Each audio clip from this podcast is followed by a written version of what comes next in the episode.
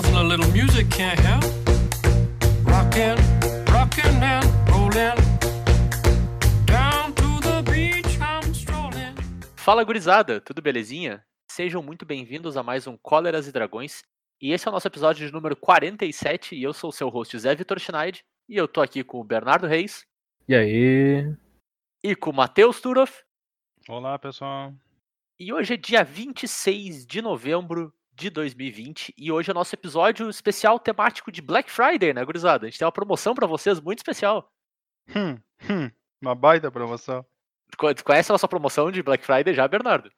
Não, não, conta pra mim aí qual é a promoção. A promoção de dê play num episódio de podcast e fique 5 horas escutando. Mas não, pera, esse não foi no último episódio? Pode- Só que dessa vez a gente tá propagandeando, então tu imagina o nível. Me. Da outra vez a gente achou que poderia dar certo. Dessa vez não vai dar, com certeza. Tu errou a abertura, Zé. Hoje é o episódio 47 e 48.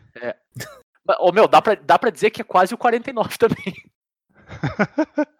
Mas hoje é nosso episódio parte 2 de Commander Legends. O episódio em que a gente vai falar das Legends de Commander Legends. Então é o Commander Legends Legends. É tipo bônus do bônus. É tipo quando tu, tu termina a fase bônus e tem mais bônus depois dela, é Commander Legends Legends. É mais ou menos essa pegada. É tipo cascata, cascata. É. E isso na teoria, na prática, vai ser cascata, cascata, cascata, cascata, né? Como a gente sabe. Mas hoje a gente vai passar então por todas as lendas de Commander Legends aí. Eu admito que eu não me prestei a contar. Eu sei que são 70 e poucas, mas eu não sei exatamente o número. Bernardo, Uhum. exatamente o número. Duas. Boa. Então a gente vai passar por duas, mais as 70 e poucas que eu falei. E pra dar o total final aí de 70 e tantas, no caso.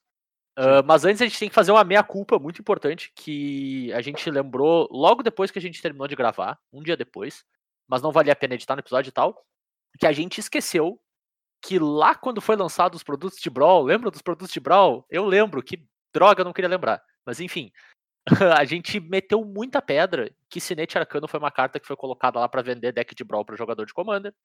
E, bom, pelo menos ela tá reimpressa aqui. Eu acho que é um reprint bem-vindo. Ah, eu não gostaria que a carta existisse, mas já que ela existe, eu gosto de pensar que as pessoas vão ter acesso a ela. E veio como incomum, então é onde, é onde devia estar mesmo. Vai ter mais no mercado, vai ser mais fácil de pegar, vai em qualquer deck, basicamente qualquer deck. Então, bom reprint, Wizards. Mais uma vez, parabéns pelos reprints. Falei vezes o suficiente já, mas não canso de falar. Eu, eu, se, eu, se eu começar a falar do Snake Arcana, eu vou meter pau que ele não devia existir. Então, não faça isso porque a gente já vai falar por tempo suficiente hoje. Pois é.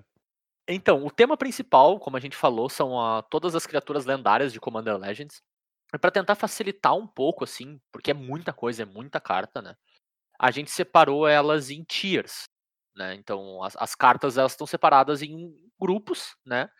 em uma certa escala, em cinco tiers diferentes, né? O tier de Garbage Fire, o tier só pro limitado, o tier B, o tier A e o tier top top na balada. Basicamente isso, tipo, cada vez mais criaturas mais poderosas tu vai vendo mais em cima nesse, nessa tier list. E esses tiers eles foram definidos basicamente em, em como essas cartas saíram como comandantes, tá? Então é importante pontuar isso aqui, a gente está avaliando elas como potencialmente comandantes do teu deck. Então várias cartas que são bacanas, que encaixam numa estratégia que tem um efeito legal, podem acabar ficando em tiers mais baixos, porque como comandante talvez ela não seja bacana, sabe? Não, não faça o suficiente para justificar, mas seria uma ótima carta nos 99 de um outro deck aí. Mas não é o- a proposta da nossa discussão de hoje, né? A proposta é avaliar essas cartas como comandantes, passar por elas pensando nesse aspecto delas. E, mas assim, nada impede que eu mesmo monte um deck de uma carta que tá embaixo no- nos tiers, assim. Essa é a nossa opinião pessoal, o quão forte, o quão interessante elas são. Mas não necessariamente indica que, tipo, se tu tá errado de montar o deck de uma carta que tá no tier mais baixo, inclusive, tu tá mais convidado para montar o deck, nos chamar no X1, jogar com a gente, esfregar nossa cara no asfalto e dizer: "Ha, vocês estavam errados, seus otários". Então, fica aí o convite, inclusive, fiquem à vontade para mandar o desafio pra gente lá no Instagram. E bom, mas é, é isso o panorama geral. E para definir esses tiers, né, a gente usou três parâmetros principais para avaliar as cartas, né? Então, o quão forte ela é como comandante, o quão interessante é o que ela faz, o efeito que ela tem, assim, e o quão único aquilo é também. Então, não é só uma questão de power level, tem cartas em tiers mais elevados que não necessariamente são as cartas mais fortes da edição, mas o que elas fazem é muito interessante, é sai um pouco do padrão que a cor faz normalmente, e vice-versa, tem algumas cartas que às vezes estão um pouquinho mais baixo nesses tiers, porque o que ela, mesmo o que ela, sendo, que ela faz sendo poderoso pra caramba, já é uma coisa que a cor faz, ou até às vezes já faz até melhor que o que ela tá fazendo, sabe? Não tá trazendo novidade nenhuma, né? A gente decidiu, vamos dizer assim, tirar uns pontos desses comandantes também e jogar para uns tiers um pouco mais abaixo. E eu acho que é isso do, do panorama geral do episódio, Guri. Vocês têm alguma coisa a adicionar? Eu acho que é só. É um episódio de tier list, como a gente é bem conhecido aqui. Todas as tier lists foram feitas de maneira matemática perfeitamente decidida, inquestionáveis. Ah, isso com certeza. Ninguém aqui questionou a nossa lógica, né? É, exatamente. Eu só gostaria de definir os parâmetros para o desafio uh, no Spell Table. Como nós somos três aqui, normalmente a pessoa joga entre quatro. Vai ser uma mesa com nós três e o desafiante. Uhum. Exatamente, pra provar que a gente tem que estar errado, tem que provar todo mundo ao mesmo tempo, né? Exatamente, ele tem que bater na nós três. É isso aí. É, é essa, essa ideia. Bom, então a gente começa pelo Tier Garbage Fire, onde são aquelas cartas que a gente acha que vocês não, não deveriam, pelo menos, usar como comandante nem no limitado da edição. E que não apresentam nada de interessante, mas eventualmente pode acabar usando, né? Uh, essas cartas a gente vai passar bem rapidinho por elas, porque a gente sabe que a gente vai gastar muito tempo com as cartas dos tiers elevados, né? Então a gente basicamente vai ler elas, para não se alongar demais. Eu vou ler as, as três primeiras e vocês seguem daí, Guris, beleza? Dale. Bom, o primeiro é o Caliph Sunmane Familiar, uma criatura lendária cavalo, duas manas, 1-1, que diz: toda vez que um comandante que tu controla ataca, coloca um marcador mais um mais um nele, e ele tem partner. É uma boa carta pros 99 de alguém aí, e é isso aí. Rebeck, Arquiteta da Ascensão, é uma criatura lendária humano artífice, 4 manas, 3 e uma branca por uma 3-4, que diz: artefatos que tu controla têm proteção contra cada custo de mana convertido entre artefatos que tu controla, e ela tem partner. O efeito é interessante, mas eu não vejo ela liderando um deck.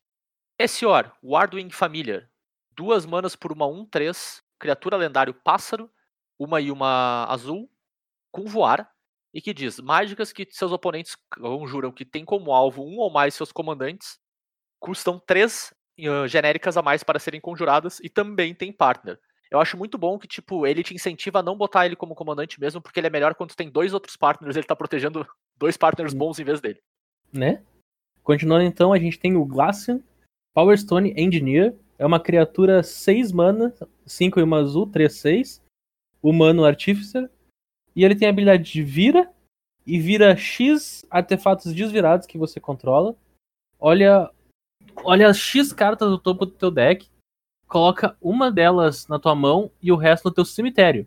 E ele também tem partner. O próximo então é o Ciane, Eye of the Storm, 4 mana 3, 2, para um Jin Monk, voador. Ele é 13, 13 mais 1, né? Toda vez que Ciane Eye of the Storm ataca, tu faz Scry X, onde X é o número de criaturas atacantes com voar. E ele também tem partner. Agora indo pro preto, tem o Armix, Filigree Thrasher, 3 mana 3, 2 por um Golem, uma criatura artefato. E diz toda vez que Armi- Armix, Filigree Thrasher ataca, tu pode descartar uma carta. Se tu fizer isso, a criatura que o jogador defensor controla ganha menos X, menos X até o final do turno, onde X é o número de artefatos que tu controla, mais o número de artefatos no teu cemitério. E página. Seguindo, a gente tem Faultis Shadowcat Familiar. É, 3 mana 2-2 por uma criatura lendária Gato Pesadelo. Ele tem partner e ele diz o seguinte: comandantes que tu controla tem Menace e Death Touch. Então a mesma lógica do passarinho ali se aplica para esse. Melhor no deck que de comando. Depois nós temos Cassit, não, é Casquit, The Flash Sculptor, que é 3 manas por uma 1-3, criatura lendária humano artífice. Ele tem a habilidade vira e sacrifica três outros artefatos ou criaturas, né, em qualquer combinação. Tu olha as três cartas do topo do teu baralho, coloca duas na tua mão e uma no teu cemitério, e ele tem partner. Além disso, nós temos o Tormod, o Desecrator, que é 4 manas por uma 4-2, que diz toda vez que uma ou mais cartas deixam o teu cemitério, tu cria um zumbi 2-2 virado, e ele tem partner. E por último, nosso último comandante do Garbage Fire, a Anara Wolfvid Familiar, que é uma 4 mana 2-2, verde, criatura 4-4. lendária. Ah, desculpa, é 4-4. Eu li do lado. Ah, enquanto for o teu turno, os comandantes que tu controla têm indestrutível. E ela tem partner. É, segue a mesma lógica do Shadowcat e a mesma lógica do passarinho. É uma lógica bem animal, né? É. Ai, meu Deus. Eu só vou comentar uma coisa, cara. Pra, pra figura que é o Tormod pras cartas que a gente tá acostumado, principalmente Tormod e Crypt, que cartinha bem mich- michuruca que eles fizeram, né? Eu fiquei de É. cara que ele não tem dois de força.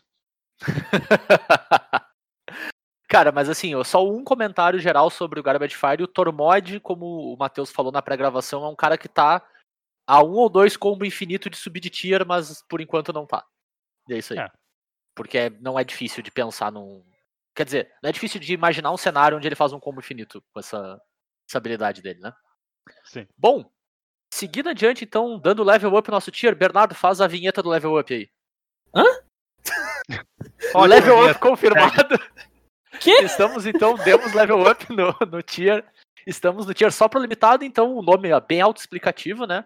As cartas que a gente acredita que só vão ter espaço no limitado, né? Mais uma vez, fica à vontade aí pro desafio do Spell Table, né? Eu vou começar então aqui, mesma lógica, três para cada um, a gente vai indo, comentários conforme tiver necessidade aí. O primeiro que eu tenho é o Flautista Prismático, que a gente já falou na semana passada, né? 5 manas genéricas por uma 3-3, criatura lendária metamorfo, com partner, e que diz: se, se Flautista Prismático é seu comandante, escolha uma cor antes do jogo começar. Flautista Prismático é daquela cor. Então, como a gente falou no episódio passado, é o comandante Coringa caso o teu plano de draft dê errado. Eu acho que ele ainda é melhor que os comandantes do Garbage Fire se teu plano der errado. A próxima que eu tenho, e é uma pena pra mim ela tá aqui, tá? É a Chroma, a Visão de Ixidor. 5 manas por uma 6-6. ah, desculpa, 7 manas por uma 6-6, 5 e duas brancas. Criatura lendária anjo que diz: voar, iniciativa, vigilância e atropelar e partner. Então é uma coletânea de habilidades bem grande aí. E além disso, ela tem mais uma habilidade. No início de cada combate e até o final do turno, cada outra criatura que tu controla ganha mais um, mais um se ela tem voar, mais um, mais um se tem iniciativa, e a mesma coisa se aplica para golpe duplo, toque mortífero, ímpeto, resistência à magia, indestrutível, vínculo com a vida, ameaçar, proteção, alcance, atropelar, vigilância e partner. E o único motivo dela estar tão baixo é porque é each other. É uma pena que ela não pode dar para ela mesma e ser um comandante Voltron com um partner bem bacana que permitiria atacar em matar alguém em dois combates. Assim, Voltron já é difícil, naturalmente, né? Então, ela não se beneficiar disso é o que jogou ela mais pra baixo, assim, cara. É uma pena ela tá tão baixa. Nossa. Ia ser uma belíssima criatura pra golpe duplo. É mais que uma pena, né, cara? É duas asas de penas aqui. Uhum. Nossa. Exatamente. E meu próximo comandante aqui é o Alharu, o Ritualista Solene. Também é uma criatura branca de 5 manas, 4 e uma branca, por uma 3-3, humano monge, que diz: quando ele entra no campo de batalha, coloca o marcador mais um, mais um em até duas outras criaturas alvo. Toda vez que uma criatura que não seja uma ficha que você controla com marcador mais um, mais um nela morre, coloque uma ficha em jogo de criatura espírito branca, 1-1, com voar e tem partner bom comandante pro deck de marcador, assim. Acho bacana. É um. É o próprio. Ele fornece marcador e te beneficia por ter. Bem bacana. Uhum. O próximo comandante, então, aqui é Prava of the Steel Legion. É um gato soldado, 3 mana, 1, 4. Duas, duas mana e uma branca, né? E ele tem uma habilidade que diz que enquanto for o teu turno, tokens que tu controla tem mais um, mais quatro. E por 4 mana tu pode criar uns, uma- um token 1-1 de soldado. E ele tem partner. Tipo, que específico, cara. É, né? E esse bicho só deu um salto pra cá porque. Cara, ele tranca uma mesa que é uma barbaridade, né? Meu Porque, Jesus. meu, é- é só durante o teu turno. Ah, mas botar blocker é bom no limitado, cara. Ah, isso é, com certeza. É, tipo, ele tranca uma mesa que é uma beleza, né? Tipo, efeito que tu só paga mana, então quanto mais mana, melhor vai É. ficando. Não precisa virar ele. Exato. Continuando, então, a gente tem Radiante, Serra- Arcanjo de Serra.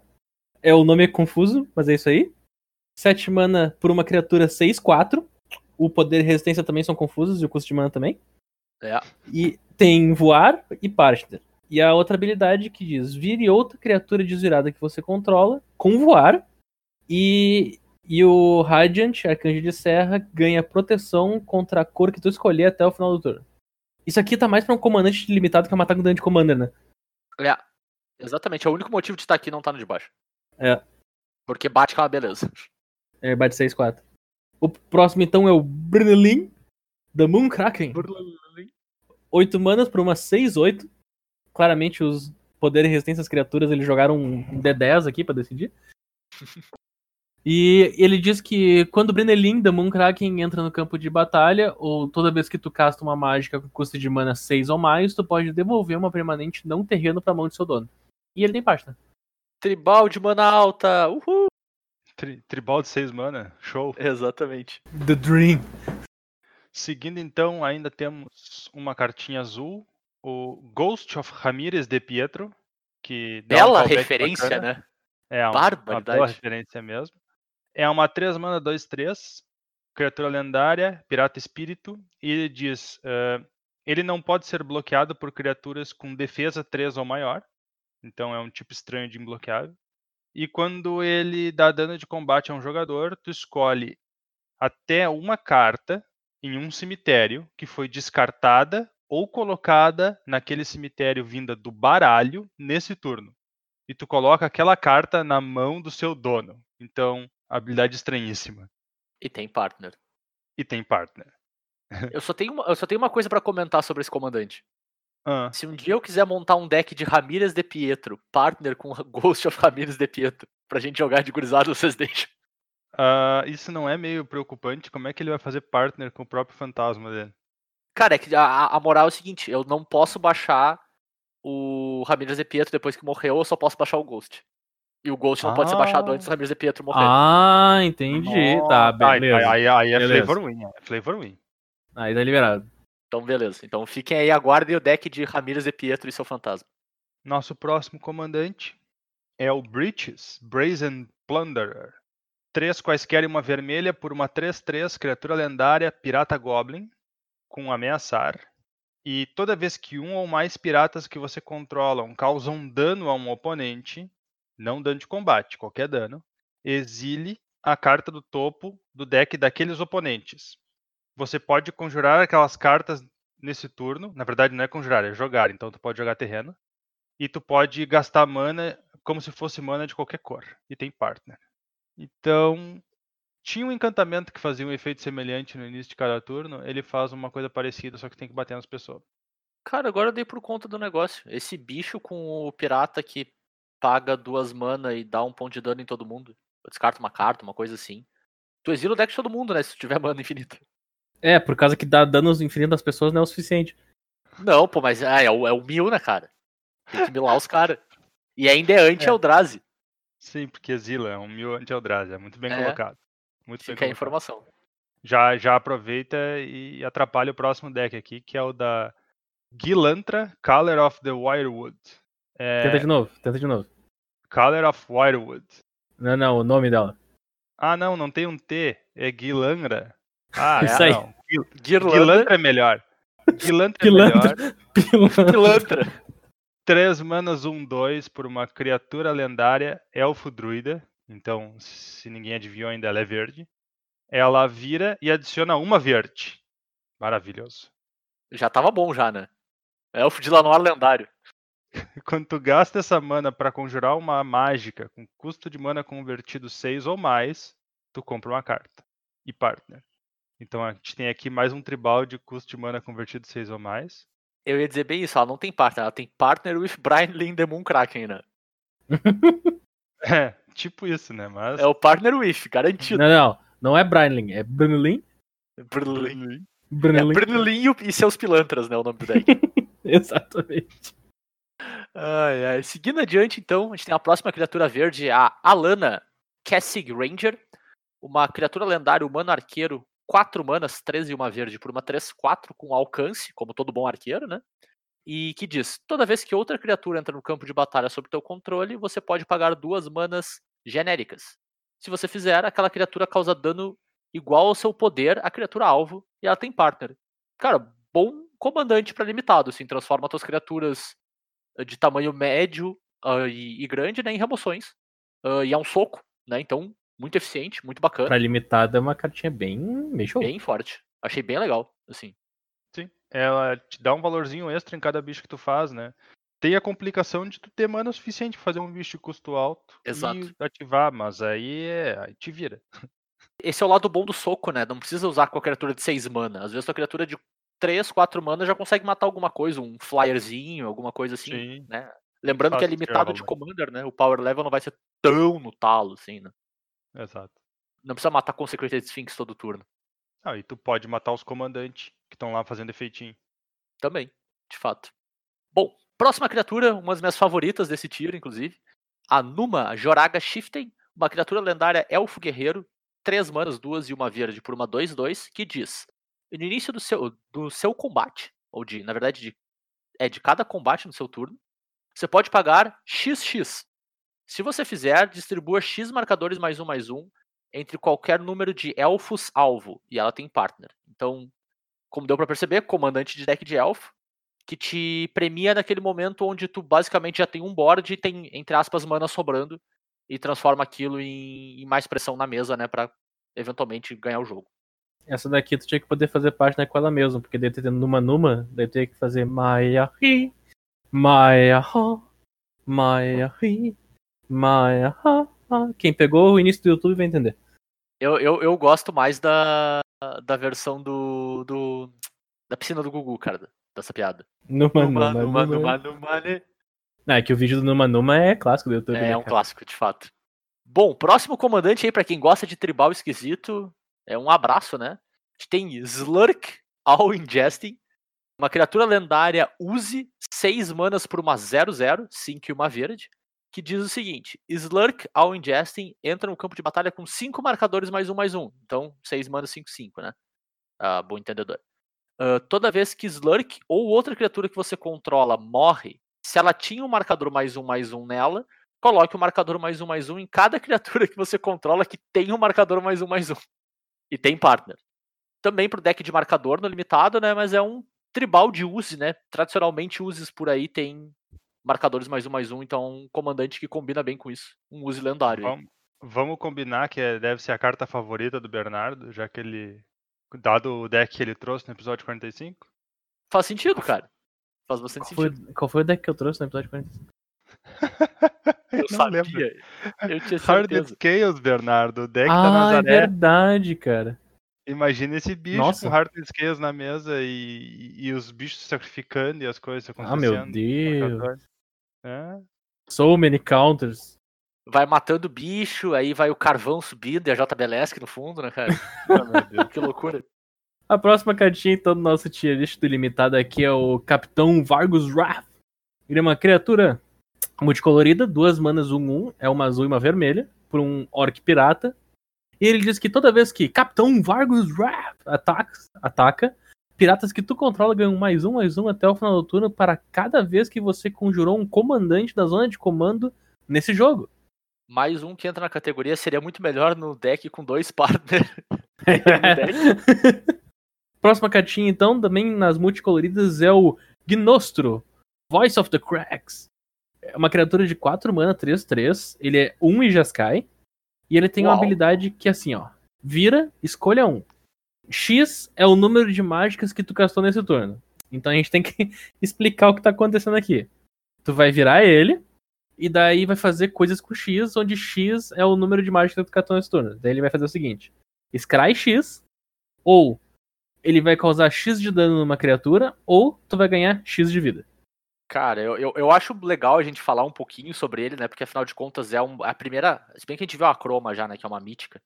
Mas enfim, eu ia dizer, a primeira rara é um comandante de três cor. São, como a gente vai ver no decorrer do episódio, são as cartas mais splash da edição, assim, sabe? Mas o que jogou o Nostro muito pra baixo é que o power level dele não é nem muito alto. O que ele tá fazendo não é absurdamente poderoso, é bacana, é legal, é mais valor nos seus decks de, provavelmente Spellslinging, né? Mas decks que fazem muitas mágicas por turno no geral. Só que não é nada de novo pro Jeskai, sabe? Tipo, o Jeskai já faz isso com pelo menos uns três ou quatro comandantes aí e faz melhor. Então ele acabou caindo muito na nossa, nossa classificação aqui de, de tier, né? Porque nem tem muito power level e nem tá fazendo nada muito diferente do, do padrão da combinação de cor, né? Pra continuar as cartinhas multicoloridas, então, nós temos Juri, Master of the Review. É assim que se pronuncia essa palavra? Eu não sei. E ela custa duas manas por uma criatura 1-1. Então temos aí um padrão de duas manas por criaturas 1-1. Ela custa uma, uma preta e uma vermelha por um humano xamã. E ela diz: toda vez que tu sacrifica uma permanente, tu coloca um marcador mais um mais um nela. E quando ela morre, ela causa dano igual ao seu poder a qualquer alvo. Percebam que, a partir do momento que a gente chegou nas criaturas multicoloridas, não tem mais página. É, exatamente. E tu, tu, tu tem mecânicas um pouco mais intrincadas também, né? Ela faz múltiplas coisas, vamos dizer assim. Sim. Também uma carta legal, mas também o Rakdos faz isso melhor com outras cartas, né? É, de novo, uma que cai no deck, não cai com o comando. Tipo, eu, facilmente consigo ver sendo uma baita carta no deck do dragão lá no Corvold, por exemplo. É, no Corvold, num Prosh, num deck É. assim. Exatamente. Boa carta pra se ter, não vejo liderando o deck assim. Bom, então seguindo, nós temos ah, Kanji e Skywarden. São três quaisquer, uma branca e uma azul, por uma criatura lendária 3-3. Ele é um pássaro mago. Bird com Wizard! A Bird. E ele diz o seguinte: toda vez que ele ataca, as criaturas atacantes que tu controla com voar, na verdade nem são as que tu controla, são qualquer criatura atacante, com voar, ganham mais dois mais zero até o final do turno. E toda vez que ele bloqueia, as criaturas bloqueadoras com voar ganham mais zero mais dois até o final do turno. É interessante porque no ataque tu não tem como bufar as criaturas dos teus oponentes, mas no bloqueio tu tem. É, por causa que todo mundo tá bloqueando ao mesmo tempo. Exatamente. Exato. Fora, fora que ele bate 5-3 e bloqueia 3-5, né? Não, Exatamente. esse aqui, cara, foi o que eu olhei, meu Deus, no limitado ao monstro, né? Ele é bom, ele é bom. Flyer já é bom por natureza nesse tipo de formato, né? Tu consegue ficar desviando dos bloqueios e entrando um daninho aqui outro ali, e ele, cara, ele te beneficia muito por estar não. E, Geralmente Por os tá Flyer fazendo não isso, né? são uns bichos muito grandes, né? É mais normal tu ter um, uma quantidadezinha de 2-2 ou 3-3, ele aumenta um monte a força deles Sim. por- pelo buff. Às vezes quase triplica, né? Dependendo do, da criatura. E em seguida nós temos Tuya Bearclaw, que é neta da. eh, não é a Yasova? Que saiu em Isso. of Tarkir? É, ela é neta Isso. da Yasova. É. Ela é uma qualquer, uma vermelha e uma verde, por uma 2-2. Criatura lendária, humano guerreiro. Quando ela ataca, ela ganha mais X mais X até o final do turno, onde X é a maior força entre outras criaturas que você controla. Não necessariamente outras criaturas atacando. Uhum. Então funciona legal tu fazer um bichão grande, mesmo que o bichão grande não vá atacar, ela ataca já no mesmo turno com a força do bichão grande. eh, Dá um pseudo haste pro bichão. Mais um comandante que vai matar com dano de comando. Sim. Cara, é um comandante Gru de porradeiro, né? Não sei nem se. Clássico, né? É, é um clássico. É, essa aí é a porta-bandeira da, da ala da porradaria, né? Sim. É, é uma pena que é Oder, né, cara? Porque ela não é um Voltron tão bom assim, né? Tipo, tu não pode só bufar ela, vamos dizer assim, e dobrar Sim. o poder. É, é, mas é bem Gru, né? Não, é justo, eu, eu acho que faz sentido. E eu olho pra ela e tudo que eu consigo pensar é Xenaguinho. É, o Xenagos é, É o mascote do Xenagos, assim, sabe? é o Tchan. É a porta-bandeira da escola Xenagos de carnaval, né, cara? Exatamente. Bom, então agora movendo do, do tier, do limitado pro próximo tier, Bernardo Vinheta do Level Up. Sobe o nível! Vamos pro tier B, aqueles comandantes que a gente consegue ver decks surgindo na volta deles, assim. Tem um certo power level, é interessante, mas não necessariamente são aqueles que tu fica tipo, caraca, eu quero muito montar esse deck ainda, né? A gente vai chegar lá em breve. O primeiro deles é o Arden, o arqueologista intrépido. Eu espero que eu tenha feito uma boa tradução, porque eu não sei se intrépido é uma palavra de fato, mas tudo bem. É uma criatura lendária Core Scout, 3 manas, duas e uma branca por uma 2-2, com partner, que diz o seguinte: no início do combate no seu turno, você pode anexar qualquer número de auras ou equipamentos que você controla a permanente ou jogador alvo. Então, cara, é um, é um comandante um pouco interessante porque. E eu tava bem tendencioso a botar ele mais pra baixo, mas os guris me convenceram nesse sentido, né? que ele te permite fazer umas coisas meio esquisitas, tipo mover uns encantamentos de jogador de um pro outro, assim, ele, ele tem, vamos dizer assim, o que ele te vende no primeiro momento é tu mover teus equipamentos em deck branco clássico, assim, sabe? Tu tem teus equipamentos Uhum. lá, tu vai mover pra uma criatura, tu quer esquivar do, do custo de equipar, tu ganhou isso. O que é bacana, mas também não é nada demais, né? A gente sabe de comandantes brancos que já fazem isso e fazem até melhor muitas vezes. Mas o Chan dele, o que traz ele um pouco acima, né, é essa habilidade de manipular auras, por exemplo, ou encantamentos que estão em jogadores, por exemplo, é algo que a gente não vê com muita frequência, né? Então dá pra imaginar um deck na volta dele com curses, por exemplo, que tu move as curses conforme tu tá mais interessado. O único problema nesse sentido é que como ele é um incomum, né, ele não é tão poderoso e tão versátil assim, tu só move todos os alvos que tu quiser para um único lugar por vez, né? Então ele acaba sendo um pouco limitado nesse sentido, mas tem um espaço de, de exploração bem bacana nele aí. O Chan dele é o partner, né, cara? Tu combina ele, pode combinar ele com alguma coisa, não é? Então, tipo, ele não vai te restringir a Mono White, ele vai Claro. ser a- junto com alguma coisa, e essa alguma coisa que tá com ele pode ser um Voltron da vida. Tu pode juntar o Arden com o partner que a gente já tinha, que era RW antes, ganhar mais um, mais zero pra cada artefato e fazer aquele cara dar um, um hit só, sabe? Sim, Tipo, isso é uma ideia tipo, fácil de se achar. Dá pra fazer outras coisas aí no meio, mas dá pra fazer umas Claro. coisas legais. A coisa que é bom da gente lembrar é que tem os partners de duas cores antigos, né? Então a gente pode sempre. Não, não precisa ficar preso aos partners monocor daqui, tu vai ter um deck de duas cores, tu pode ir pra três, que é uma coisa que é bem Exato. relevante pra um cara desse tipo. Que se preocupa com o tipo específico de permanente, né? Sim. Tem um aspecto interessante, ele permite tu equipar as criaturas dos teus oponentes. E aí tem É verdade. equipamentos que tu gostaria de ter em criaturas dos teus oponentes. Por exemplo, tu tem, tu tem equipamentos que quando saem da criatura, a criatura é sacrificada, e esses são os mais Uhum. simples. Mas tu também tem equipamentos como, por exemplo, não vou conseguir lembrar o nome exatamente agora, mas ele basicamente ele dá mais dois, mais dois pra criatura, ela não pode ser sacrificada. Sim, não pode E. Assalto no início do né? turno, cada jogador ganha o controle dela, mas ela nunca pode te atacar. Sim, porque é o dono do equipamento, né? Exato. Então, ele tem fazer uns truquezinhos bacana. E tu pode sempre botar o Helm of the Host no deck como equipa de graça no Arden, Claro. né? Aí tu duplica o Arden um monte de vezes e tu- aí tu consegue ativar. "Ah, Eu quero colocar esses dois ali, aqueles dois lá, esse aqui eu quero mover pra lá, porque senão sempre é esses troços pra um alvo, né? Tu nunca tem Sim. como espalhar, Exato. sozinho. Bom, o próximo comandante que a gente traz é o Livio Offsworn Sentinel. É uma, também uma criatura lendária. Eu tenho que parar de falar criatura lendária, né? Todos eles Tudo são criatura lendário. lendária. Tudo André. É. É, verdade. É, é, é cacuete de ler carta. Eu, tipo, desenvolvi o- a maneira com que eu vou lendo quando eu tô gravando, tá ligado? Hum. E vai no automático. Mas é um humano cavaleiro, duas manas, uma e uma branca por uma 2-2, que diz: paga uma e uma branca, escolha outra criatura, alvo. O seu controlador pode exilar ela com o marcador de Aedes nela. Aedes eu não sei traduzir. Duas e uma branca e vira o Lívio.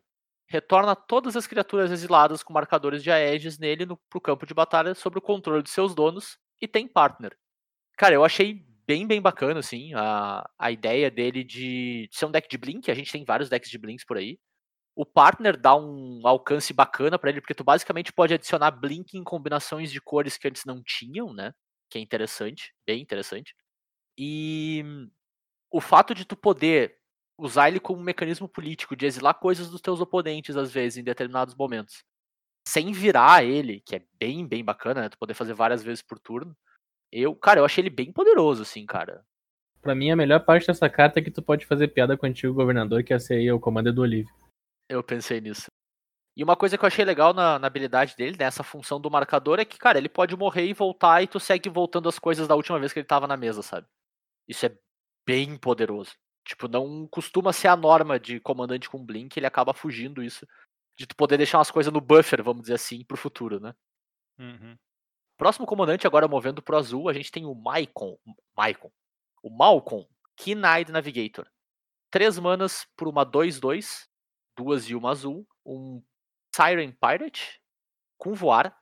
E toda vez que um ou mais piratas que tu controla causam dano a um oponente que você controla, não é- precisa ser dano de combate, assim como o Breaches que a gente viu antes, crie um- uma ficha de tesouro para cada oponente que sofreu dano dessa maneira e tem partner. E esse cara tá aqui exatamente pelo combo que a gente mencionou mais cedo, né? Esse cara comba infinito com o pirata automaticamente, desde que tu tenha mais do que dois oponentes. Hum. Tu consegue dar dano infinito. Infinito não, né? Dano igual ao número de cartas que tu tem no teu deck em todos os seus oponentes. Isso por si só já é bem poderoso, né? Tem um combo de duas cartas que uma delas tá teu, na tua zona de comando. O Bernardo sempre fala muito disso, né? Fora que tem vários outros cenários onde tu consegue usar ele super bem. E o partner te dá o mecanismo de poder adicionar ah, as demais cores, né? Inclusive o vermelho para te poder usar esse pirata, né? E alguma outra cor de suporte, caso tu queira, para utilizar essa habilidade com, com mais poder, vamos dizer assim, né? Com mais suporte. Tendo em vista que historicamente no Magic piratas têm sido Grixis no geral, e nessa edição mais especificamente a maior parte deles é Izzet, é bem Uhum. provável que tu vá parear ele com um comandante vermelho, né? Ou Claro. quanto muito com um comandante preto. Muito difícil que tu vá fugir desse desse esquema de cor, porque não tem muitos piratas fora dessa dessas, dessa escolha. Fica aí a dica mal com Vile Smasher, porque o Vile Smasher, se, se não é um pirata, devia. É, mas não é. Não é, né? Triste a vida. Próximo comandante, então, agora chegando para as cartas pretas, a gente tem a Miara, Thorn of the Glade. É uma criatura duas mana, um dois, uma genérica, uma preta, por um Elf Scout. E diz que toda vez que Miara ou outro elfo que tu controla morre, tu pode pagar um e um de vida. Se tu fizer isso, tu compra uma carta. E ela tem pasta. Eu não posso comentar sobre essa carta, né? Eu tô. Eu tô excluído da discussão, né? O Zé não pode me ensinar sobre elfos. É interessante o, o deck de elfo barra aristocratas, né? Exatamente. Elfistocratas? Ela é um efeito de aristocratas num elfo. É tipo o filme da Disney, Aristogatos lá. É o Fistocratas agora, né? Eu fiz. Nossa, é. É, o- é o remake live action. Ah, não, Zé. Remake live action? Não. Não, mas fal- falando sério, falando sério. Cara, é, é isso aí, é o que o Bernardo e o Turo falaram, cara. Elf aristocrata é tipo eu jogado numa piscina de. de- só uma piscina já seria bom o suficiente já, né? Mas é, cara, é- é- são duas coisas que eu gosto pra caramba, assim, sabe? num- Numa carta só. Tem partner, tu vai querer verde, né? Por causa da questão do, dos elfos, né? É uma questão bem importante na, na equação da Miara. E, mas provavelmente tu consegue parear tipo com um comandante verde branco, por exemplo, que funciona muito legal. E eu adorei ela, acho bem bem bacana. E um mecanismo de card advantage na tua zona de comando é sempre benéfico pra deck de criatura, né? Então, bem bem legal mesmo. E ela é uma Elf Scout, então ela é um Self. E agora a gente vai pro Nadir, Agente of Dusknil, que é uma criatura 6 mana 3-3, é um elfo guerreiro, então ele é um Gelfo. E toda vez que um token que tu controla sai de campo, tu coloca um marcador mais um mais um em Nadir. E quando o Nadir sai de campo, tu cria uma quantidade de fichas 1-1 do tipo elfo guerreiro, igual ao seu poder. E partner. Uma pena que ele não é verde, né, cara? É, Ele aparear que é uma beleza com a Miara. Ele é um. Cara, eu acho ele um pouco pior, assim como. como deck, mas é uma carta muito boa também. Ele é o. é, Vamos dizer assim, ele é o outro pedaço do aristocrata, sabe? O pedaço de te gerar as tokens, então tu pode usar ele e uma carta que complementa de uma maneira diferente pra fazer um deck bem similar, assim. A próxima cartinha, então, a gente muito conhece o barão dele, agora a gente tem de fato o Sengir, que é o The Dark Baron. Seis manas por, uma, por um vampiro nobre 4-4 voar. E ele diz que toda vez que uma outra criatura morre, tu coloca dois marcadores mais um mais um nele. E toda vez que outro jogador perder o jogo, tu ganha vida igual a vida total do, daquele jogador no, no tipo a vida que ele tinha no, come- no começo do turno dele, quando ele morreu. Do turno que ele morreu, né? No turno, do turno que ele morreu. Então, ah, ele tava com 20 de vida, ele morreu naquele turno, tu ganha 20 de vida. E partner.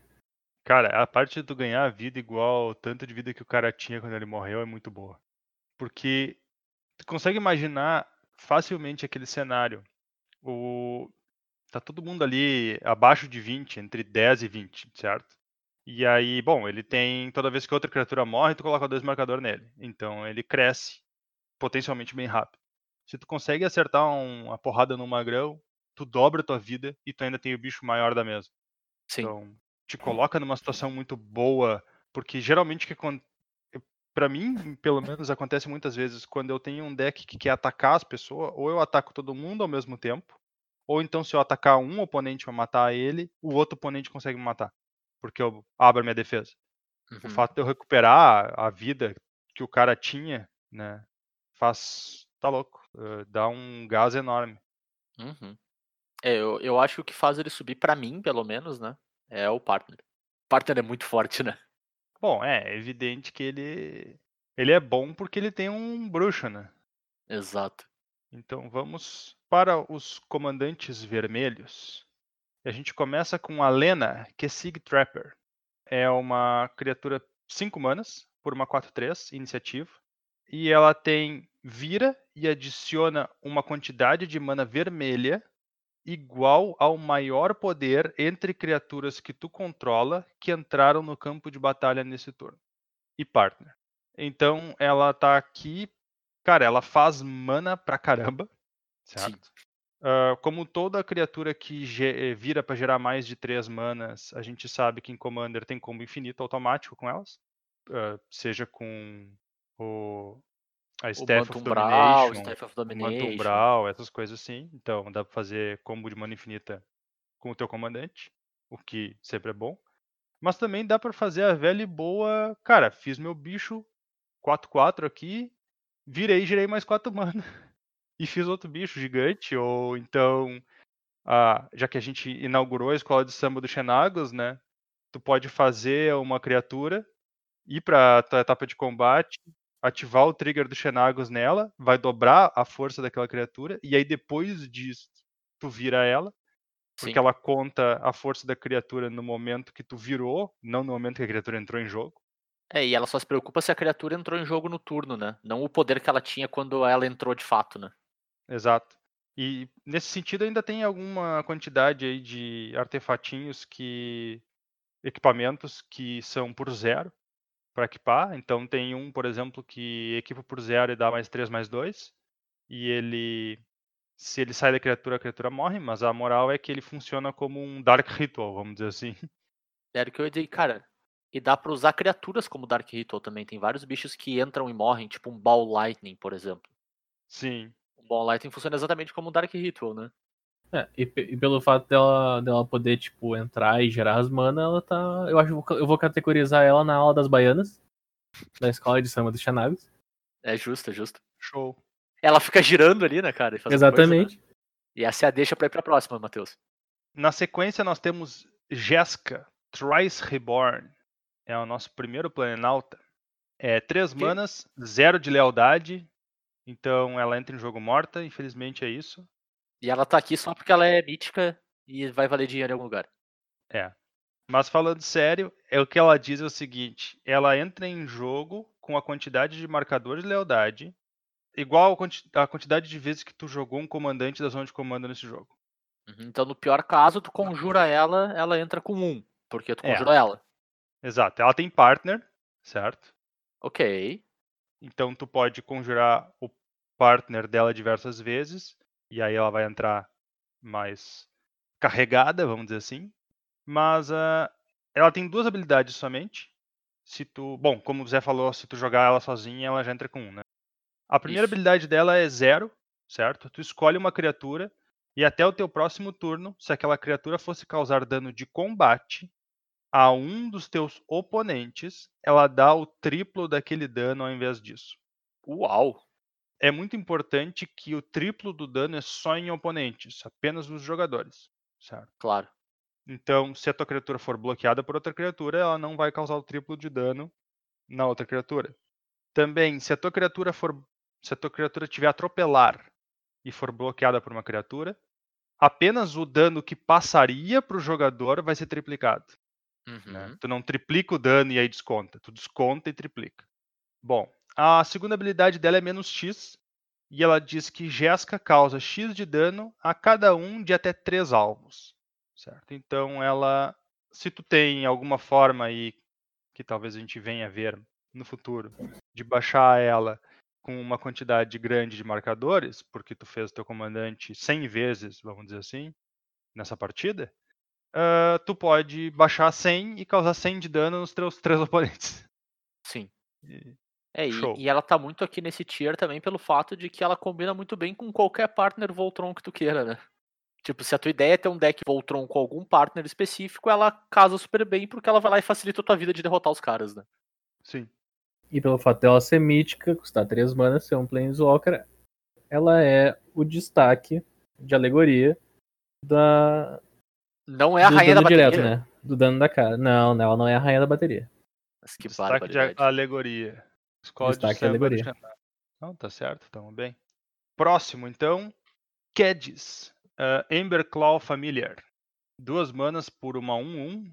Um lagarto elemental. Ele tem partner.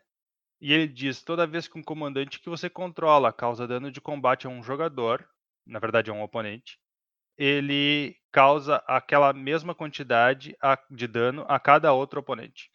Esse é pra aquele pessoal que reclama que só tá batendo em um, né? É, isso é pra distribuir o amor, né? A cartinha distribui o amor, tu bate com o comandante em todo mundo ao mesmo tempo.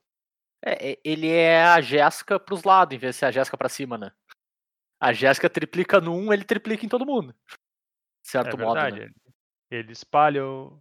É, é, cara, eu achei uma cartinha legal. Eu não sei se vai ter grandes utilidades, porque ele É, por si eu- só é muito fraquinho. Eu ia dizer, ele parece muito melhor no deck de alguém do que como comandante.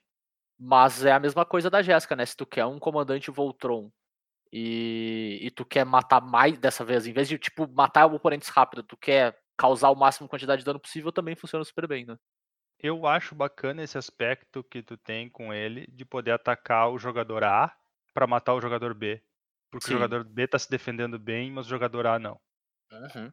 Certo. Então esse, essa jogadinha eu acho legal. Justo. Bom, seguindo então, seguimos no vermelho, muito comandante vermelho aqui, né? A gente tem Krak, o sem dedão, The Tumblers. Encontramos o dono dos dedões que a gente viu pelo multiverso espalhado por aí, né? Então nós temos um Goblin Mago, duas manas, uma e uma vermelha, por uma 2-2, que diz o seguinte: eu vou começar com a parte fácil, tá? Partner. e aí agora, agora eu vou pra parte bacana. Toda vez que tu conjura uma mágica instantânea ou feitiço, jogue uma moeda. Como não poderia ser diferente. Se você perder o, o cara ou coroa, devolva aquela mágica pra mão do seu dono. Então tu não faz nada. Se tu ganha o cara ou coroa, copia aquela mágica e tu pode escolher novos alvos pra cópia. E aí a gente vai pra melhor parte dele, que é o flavor text, que diz dobrou nada. dobro nada. Eu não sei nem se eu quero comentar sobre ele, cara. Eu tô extremamente satisfeito já. Ele tem uma alegoria própria dele mesmo, então acho que tá, tá safe. Cara, a carta é flavor win total. Total, total. Eu só queria dizer o seguinte, ele tem como fazer uns esquema muito legal com criaturas ou qualquer outra coisa que dispara quando tu conjura uma mágica. Perfeito. Porque aí tu bota umas mágicas de custo bem baixo no deck e se ela voltar pra tua mão, é capaz de ser mais valor do que ela resolver. Sim, é tipo Possibility Storm, por exemplo, né? É, eu tava pensando mais num. Naquele carinha que faz uma token 1 quando tu conjura uma mágica, tá ligado? É, eu, eu, eu Double or Nothing, né, cara? É. Pois double é. or Nothing dele. E agora, cara, eu vou, vou seguir adiante pro. Talvez o comandante mais flavor win da edição inteira. Eu acho que sim, cara. Eu não sei se vocês concordam comigo, mas eu acho que é o me- o melhor flavor da edição inteira. Nós temos Rograk, Son of Rogar. Uma criatura que custa zero manas. Ou seja, ele tem que ter uma bolinha vermelha do lado do nome dele pra dizer que ele é vermelho. Tá? Uhum. Por um Kobold Warrior 01 com iniciativa, ameaçar e atropelar e partner.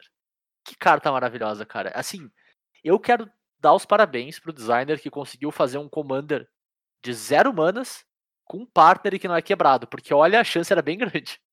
Então, talvez ele seja quebrado. Mas o que, que tu diria sobre a força, Zé? Eu, ele tem a força. É relativa, né, cara? Força relativa, né? E eu não preciso dizer, porque quem tava em dúvida, sim, ele é o abre-alas. e por que, que ele é quebrado, Turo? Ele chega primeiro. Cara, tu tem como dar umas abusadas legal de algumas criaturas de custo zero em algumas coisas. Não, tudo Certo. bem. Tudo bem. Ele, ele não, ele não, não precisa ser quebrado. Pode construir ele de qualquer jeito, mas ele tem potencial para fazer diversos tipos de combo. E aí ele tá na tua zona de comando. E não custa nada para conjurar. O que o Turo tá querendo dizer é aquela máxima que a gente comenta esse tempo todo. Cartas que custam zero tem, seu, tem o, o, o asterisco dizendo essa carta pode ser quebrada ou não. Não, concordo, tudo bem. Mas o que eu digo é, tipo assim, era muito fácil fazer um cara que tu encaixava num partner e, e tipo, já deu. Ele, como ele é, vamos dizer assim, o plano dele é muito autocontido, mesmo ele sendo uma carta que custa zero, ele não parece ele ser problemático por si só, tá ligado? Não, o, o que ele é provavelmente vai extremamente dependente acontecer, Zé, contexto, nesse sentido. é assim, ó, o texto dele não vai importar, o poder e resistência não vai importar, o que vai importar é ele custa zero. Provavelmente é isso que vai acontecer. O meu ponto é ele não vai custar zero por tanto tempo, né? Ele vai custar zero, depois ele custa dois, depois ele custa quatro, depois ele custa seis. É, depende do que tu tá fazendo, né? Exatamente. É, mas, mas aí eu acho que não vai ser o comandante de zero que te facilita a vida, vai ser qualquer um. Cara, é. Tipo É assim, isso que eu quero dizer, como, tá é ligado? Como Tipo- o Bernardo falou, tá ligado? Qualquer carta que custa zero, tu, tu pode tentar aloprar. E esse bicho aqui é um comandante que custa zero. Então ele sempre sai na tua mão. Não, tudo bem, mas eu, eu, eu, cara, eu não consigo enxergar ele como problema, sim, at all. Não, problema Mas tá, não. a gente não sabe Deus. se ele é um problema. A gente só tá comentando que, como ele custa zero, ele é o primeiro do. Ele é o primeiro de. First of. Sim. First of. Sei lá qual é a frase que a gente fala aqui. E. First of his name. Mas eu diria que o Urogá deve ter tido vários filhos, meu. Não deve ser o primeiro. Tá, mas quando vê esse é o primeiro Isso aí a gente vai deixar pra, pro Quando pessoal vê os outros estão na imagenzinha ali no fundo. No fundo da imagem na direita ali. Quando a gente fizer o episódio temático do Faustão, a gente faz o arquivo confidencial do Rogá e a gente mostra todos os filhos que ele perdeu no meio do caminho. Minha nossa senhora. Seguindo adiante, então, a gente tem o próximo comandante vermelho aí. A gente tem Togo Goblin Weaponsmith. Três manas, duas e uma vermelha por um Goblin Artificer 2-2. Que diz o seguinte: Toda vez que um terreno entra no campo de batalha sob teu controle, crie uma ficha de equipamento incolor artefato chamada Pedra com. Aí agora é o texto da pedra especificamente, né? A criatura equipada tem um e vira, sacrifica a pedra. Essa criatura causa dois pontos de dano em qualquer alvo. E a pedra equipa por uma mana genérica. E ele tem partner. Ou seja, esse aqui é o comandante temático. A gente agradece a Wizards aí por lançar um comandante em homenagem a gente, assim. Cujo objetivo é tacar pedra nas coisas, né? Então eu acho bem, bem bacana, assim. Obrigado, Wizards, por essa homenagem aqui ao Colors e Dragões. A gente não faz por mal, mas a gente, a gente taca pedra com, porque a gente se importa com o coração. E além disso, cara, eu acho um comandante extremamente interessante. É muito fácil abusar de artefato por N maneiras aí. Tem como tu usar eles com, por exemplo, o Spiring Statuary pra fazer pedra de mana toda vez que tu baixa um terreno, né? Então é bem, bem bacana, assim. E tem partner que é sempre, sempre poderoso, né? Uhum. Cara, ah, o vermelho é o flavor win total da edição, né? Não tem como. Uhum. Exatamente, As cartas vermelhas são muito flavor win. com certeza. Vamos lá então, cartinha verde. Ela começa com um alemão, é o Ir. É Irtekik. Sal Salvage Splicer. Ele custa 5 manas por uma criatura 1-1. Uau. Ele é um humano artificer. E diz que quando ele entra em jogo, ele cria um golem 3-3. Artefato. E toda vez que um artefato é colocado no teu cemitério, tu coloca um marcador mais um, mais um nele. E um marcador mais um, mais um em cada golem que tu controla. Ele é um partner. Pra quem lembra, isso aqui é um throwback às cartas que Artificer, que entravam em jogo e colocavam um golem em campo, a lá Blade Splicer. E então, tipo, é uma criatura lendária naquele estilo. Bem Cara, estranho, eu- né? É, mas eu achei muito massa que é tipo tribal de golem Verde. no verde. É, o do verde foi só estranho. É, mas eu, eu achei bacana, cara. É, é o tipo de coisa que, pelo menos pra mim, sabe? Quando eu vejo eles explorar um espaço de design. Tu não conhece? Cara, isso aqui é um deck de artefato no verde. Não é comum de tu ver, sabe? Eu achei bem interessante. De fato, ele é incomum. É melhor do que se fosse no azul ou no preto, porque daí É. tu já ia ter coisa melhor pra fazer. Exatamente. Então, se tu quer fazer um deck de artefato verde, esse carinha aqui talvez seja algo pra se olhar. Mas ele é muito estranho. Ele é estranho, mas é legal. Eu gosto, pelo menos, desse tipo de coisa, assim. Agora entrando para as multicoloridas, nós temos Amareth The Lustrous. É uma criatura, então, 6 manas, por um dragão 6-6. Ele é 13 Bunch. 6-6 voar, então, um dragão, né? A gente espera que ele voa. E ele diz que toda vez que outra permanente entra em campo sob seu, no campo de batalha sob seu controle, tu olha a carta do topo do teu deck. Se ela compartilhar um tipo de permanente com a carta que tu revelou, tu pode colocar a carta que tu revelou do topo do teu deck na tua mão. É, até, até o ponto de compartilhar, tu não precisa nem ter revelado, né? Tu olha, se ela compartilha um tipo, tu pode revelar e botar na tua mão. Então tu pode só Ah, olhar se olha tu só. quiser e ficar tranquilo. Olha e fica de boas. Não precisa revelar. Uhum. Cara, esse aqui é o clássico, eu acho que a gente já tem que fazer a explicação de por que, que tá tão baixo, né? Eu, te- eu tenho que explicar porque tá tão alto, vai daí. Sério? Aham. Cara, ele, ele é forte. Assim, a gente não pode negar que, tipo, uma carta que diz basicamente toda vez que tu faz uma permanente, tu tem a chance de comprar uma carta, é forte. Tipo, é um, um power level bem razoável aí pra te na tua zona de comando. Mas o motivo dele tá um pouco mais baixo, talvez, do que muita gente possa esperar aí, é porque, cara, Bunt, as minhas cartas fazem valor, é o que a gente tá vendo pelo menos nos últimos três anos de Magic aí, sabe? Todas as suas cartas geram carta, todas as suas cartas fazem mais coisa, todas as suas cartas ganham vida. Então a gente acabou colocando ele um pouquinho mais pra baixo por causa disso, mas o power level tá aqui, sabe? O power level tá presente na carta, ela é poderosa, ela faz bastante coisa. E só é um pouco desinteressante nesse sentido, assim. Pois é, é, como comandante de Bunt gera valor, ele até nem pode ser colocado perto dos melhores. Uhum. O que me chamou atenção nele é que é o seguinte, a maior parte dos comandantes Bunt gera valor, ele te trava em que tipo de permanente tu tá usando para fazer esse valor. Claro. E aqui não, a criatura ou aqui- terreno, né? É, aqui não, aqui tu tem a possibilidade de fazer valor com qualquer tipo de permanente. Uhum. não é a melhor das coisas ah, do mundo, o valor que tu tá gerando, não é. Por isso que ele tá aqui, inclusive.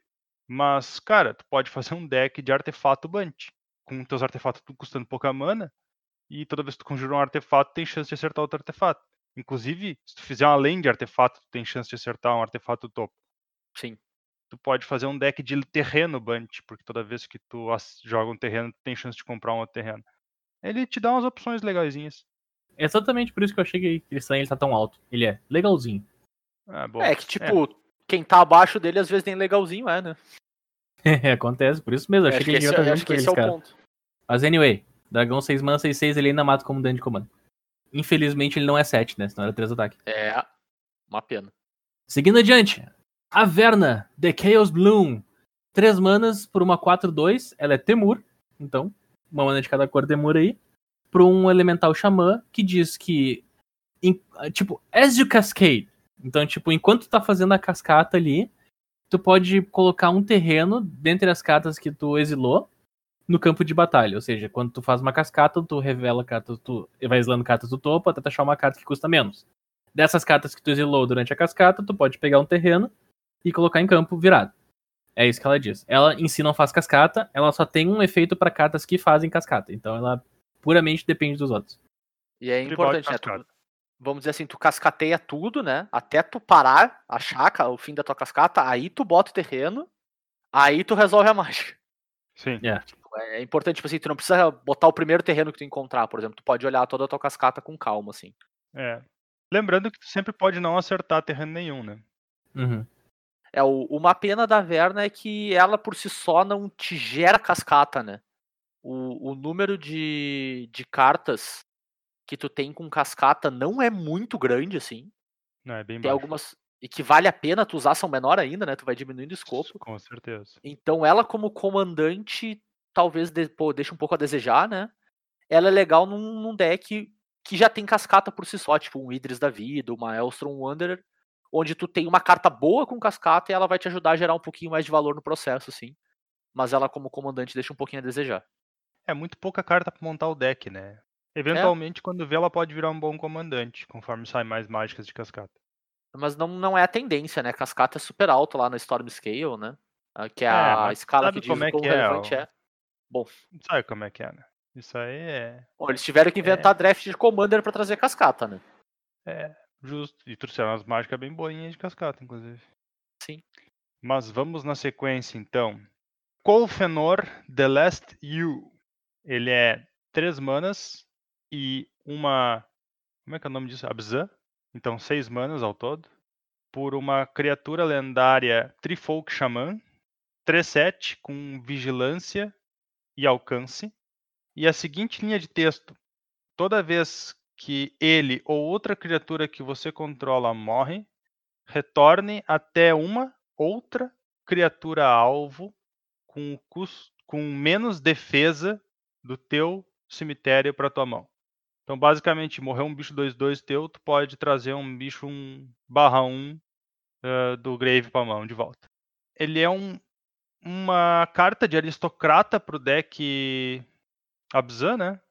E isso Uhum. não era exatamente algo muito frequente, apesar de que cai bem nessas cores, né? Porque o verde tem um tema de self-mill bem bacana. E, cara, eu vejo assim, é, um troço que essa cartinha aqui faz legal é que ela combina muito bem com efeitos que buffam a defesa dos teus bichos no campo de batalha. Claro. Porque daí eles sempre vão ter mais bunda na- no campo de batalha do que no cemitério, né? E aí tu vai poder fazer mais facilmente. O fato de que ele não traz de volta para o campo de batalha e traz para a mão é o que im- impede, entre aspas, de ficar fazendo combo infinito com ele. Né? É o Fica mais desempede difícil, entre aspas mesmo, né? É, fica mais difícil. Tu tem que trabalhar. Se não ia ser de graça, o combo infinito ser automático. Mas é, no final das contas é o tipo de comandante que eu olhei e achei interessante, mas ah, sei lá. É, eu, eu concordo. Eu acho que o, o que impede ele de estar mais alto é que também. É bem, é bem isso, né? Ele não faz nada muito novo, mas o power level tá aí, né? Bom, a nossa próxima criatura é outro flavor win total. É o Hans Eriksson. Ele é duas quaisquer e Gru, então quatro manas, por uma 1-4.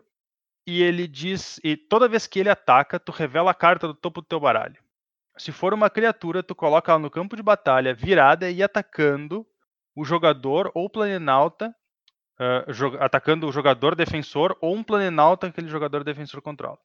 Se ela não for uma carta de criatura, tu coloca ela na tua mão, certo? Quando tu coloca uma carta de criatura dessa forma no campo de batalha, ela luta com Hans Eriksson. Essa que é a parte estranhamente sensacional do bicho. Então, ele ataca, revela um bicho do topo, o bicho entra em jogo atacando, mas eles brigam antes. E muito provavelmente o Hans morre nessa briga, né? É, então, tem diversas formas de tu montar o deck, né? Tu pode montar um deck sem bicho nenhum, porque daí tu sempre vai comprar uma carta quando o Hans ataca.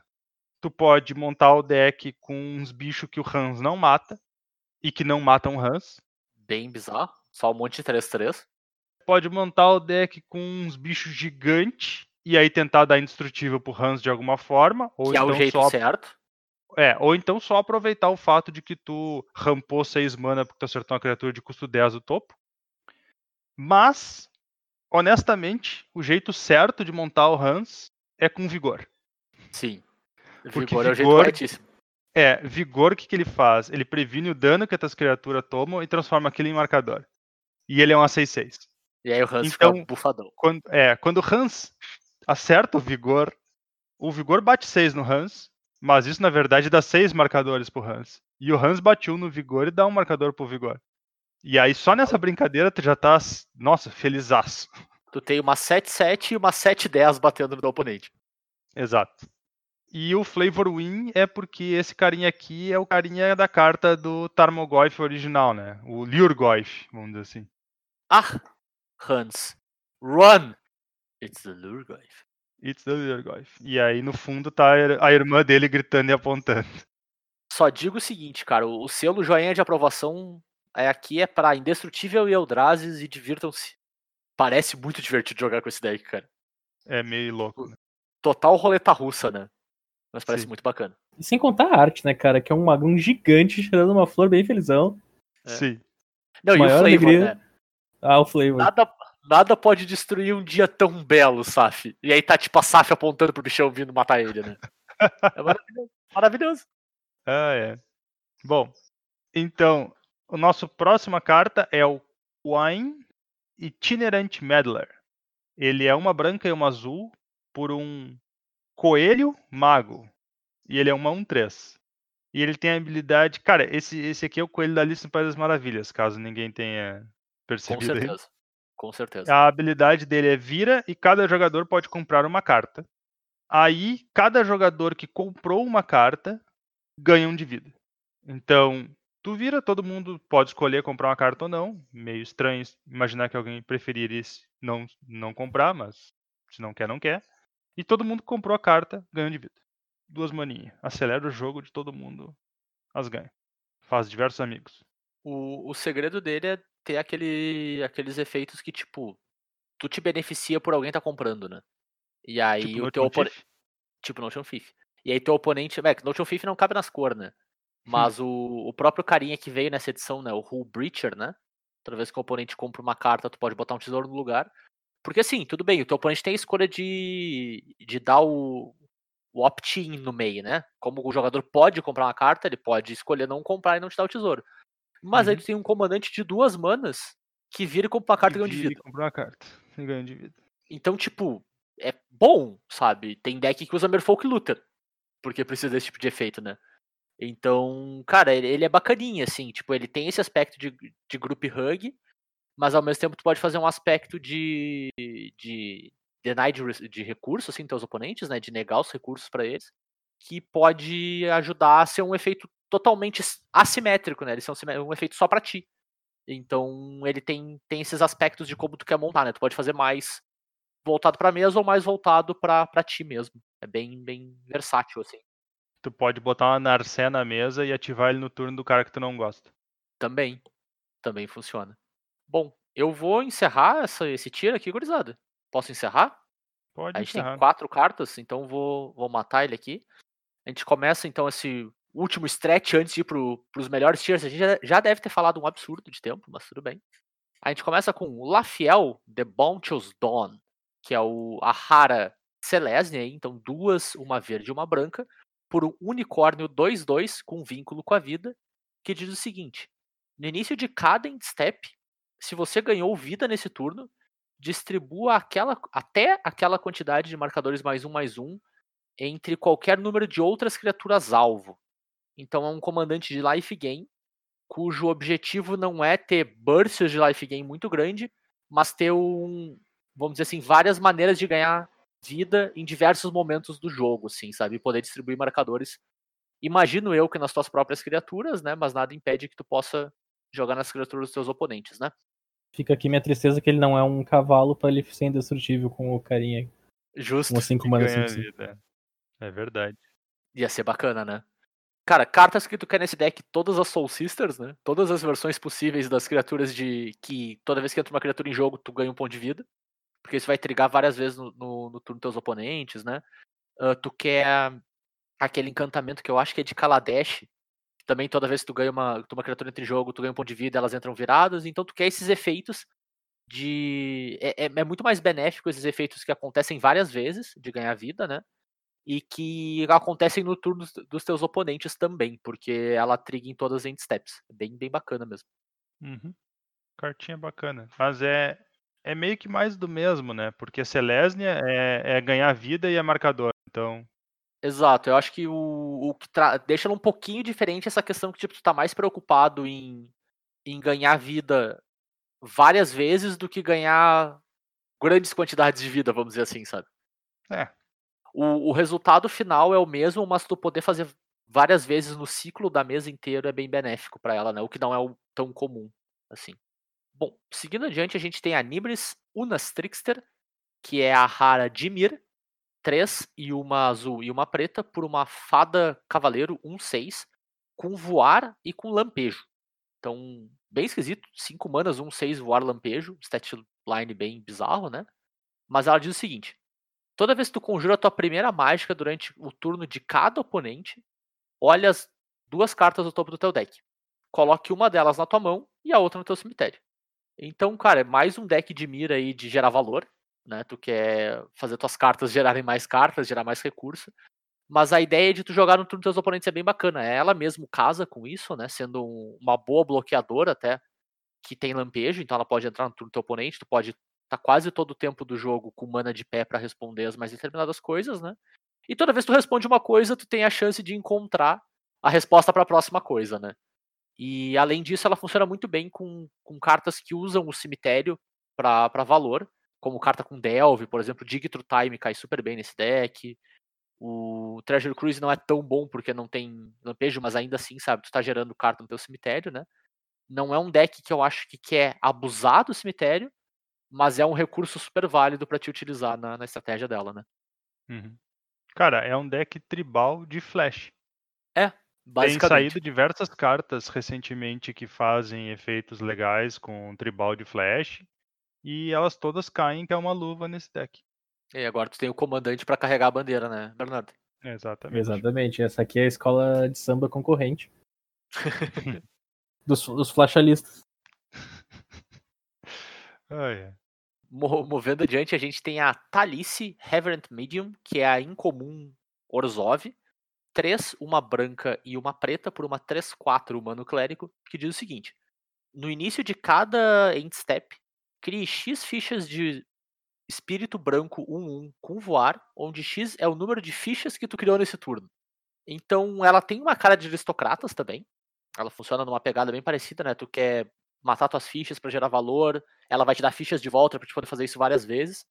Mas ela tem um twist um pouquinho es- estranho de funcionar em cada step, né? Então ela te beneficia super bem se tu tem sec outlet instantâneo, maneiras de fazer isso no turno dos teus oponentes também, não ficar preso a, ao teu turno, né? Então tu pode fazer isso várias vezes por giro da mesa. E ela funciona pra cada token que tu coloca na, no campo de batalha naquele turno, né? Então ela funciona super bem com outras coisas que geram token, como um, Smothering Tide, que funciona bem com qualquer coisa branca, né? Mas enfim, tu faz um, um tesouro e ganha um espírito de brinde, né? Então ela, ela tem essa pegada de aristocrata. Eu não consigo ver o deck dela não sendo um deck de aristocrata, quase. Muito difícil. Mas ela tem essa pegada de tu poder fazer esse valor com ela várias vezes na mesa, assim, várias vezes no giro, né? Parece algo meio recorrente da edição, inclusive. É, a ideia, ela duplica basicamente as tuas tokens, né? A todo turno ela vai duplicando as tuas tokens que tu gerou naquele turno. É, duplicando É. até ali, né? Então, tu cria uma token para cada token que tu criou. Certo. Então, Mas tipo, normalmente pra quantidade- te criar token, tu vai ter que gastar token, né? Acho que esse é o ponto, assim. Certo, não, tudo bem. Eu não digo que ela duplica as tokens na tua mesa. ela duplica as exato, é tokens isso que tu cria. É. Mas é, ela funciona num momento estranho, porque é no final da, do turno, né? Então Sim. tu não tem como criar um monte de token e usar elas no mesmo turno de uma forma, vamos dizer assim, que tu quisesse entrar num combate, sabe? Ah, eu vou É, dar mais dois, mais dois e ímpeto para todos os meus bichos. Então, a- esse, esse cria ainda mais um aspecto de usar de forma de aristocrata, porque é o jeito mais normal de tu usar as tokens que não seja atacando, né? Claro. E fica aí a dica, né, cara? Tinha a chave pra esse deck, Ophiomancer. Usem Ophiomancer nesse deck, vai ser o War. O Fiomancer era legal. Ah, como é que era aquela de uma branca e X que cria X soldados 1? Que- O... Ah, eu sei, é a Wastes, né? Como é que é? Alguma A coisa. e ela é instantânea, né? É, É instantânea. aquela é legal. Aquela é legal mesmo. Aquela tu, na, na passada do último oponente antes do teu turno, tu, tu faz ali seis ou sete soldadinho 1-1 e ela faz seis ou sete espírito e aí já mudou de figura. Tu alopra com o esquema, né? O Bernardo tem que saber, essa, essa jogou T2 na época. Bernardo, tem que Jogou, saber essa- cara. Eu não, sei- eu não sei qual é o nome dela, não lembro qual é o nome dela, Mas mas, sabe ela... que é o carinho olhando pro deserto, né? Exatamente. É uma, é uma instantânea que ela passou um standard inteiro custando pouquíssimo e daqui a pouco ela explodiu pra 20 pila. É, o pessoal descobriu que ela era boa. Bom, então encerrando o nosso Tier B aqui, a gente tem mais uma criatura lendária. Zara Renegade Recruiter. É a rara Izete. 3, uma azul e uma vermelha, por um humano pirata 4-3 com voar. Eu tinha esquecido que esse bicho tem voar. Toda vez que Zara ataca, olha a mão do jogador defensor. Você pode colocar um card de criatura no campo de batalha sob seu controle, virado e atacando aquele jogador ou um planinauta que ele controla. Retorna aquela criatura para a mão do seu dono no final da próxima end step. É um efeito bem bizarro, muito único, né? De tu literalmente roubar a criatura do teu oponente e da mão dele e fazer ele atacar. mão dele, é. Cara, é, é muito bizarro, assim. Eu acho que o motivo dela tá tão alta é porque, cara, é uma coisa que ninguém faz, assim, sabe? Tu roubar a criatura da mão do cara e já usar pra atacar o cara, assim, imediatamente, né? Não, e é um efeito muito forte, porque dependendo do deck que o teu oponente tem, as criaturas que ele vai ter na mão dele, que tu tá colocando pra atacar ele, são uns monstros. Sim, com certeza. E No limite do gente- trocadilho. É. E a gente vai ver mais tarde, um pouquinho no, no episódio, né? Que efeitos que terminam no final do turno talvez estejam em um all, all time high, né? De não terminar mais.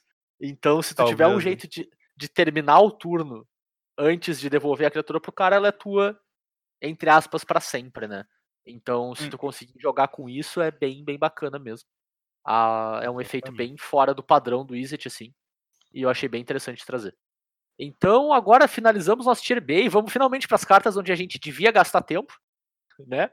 E falar bastante. Que é o tier A antes do último tier ainda. Então, nós temos mais dois tiers de carta aí.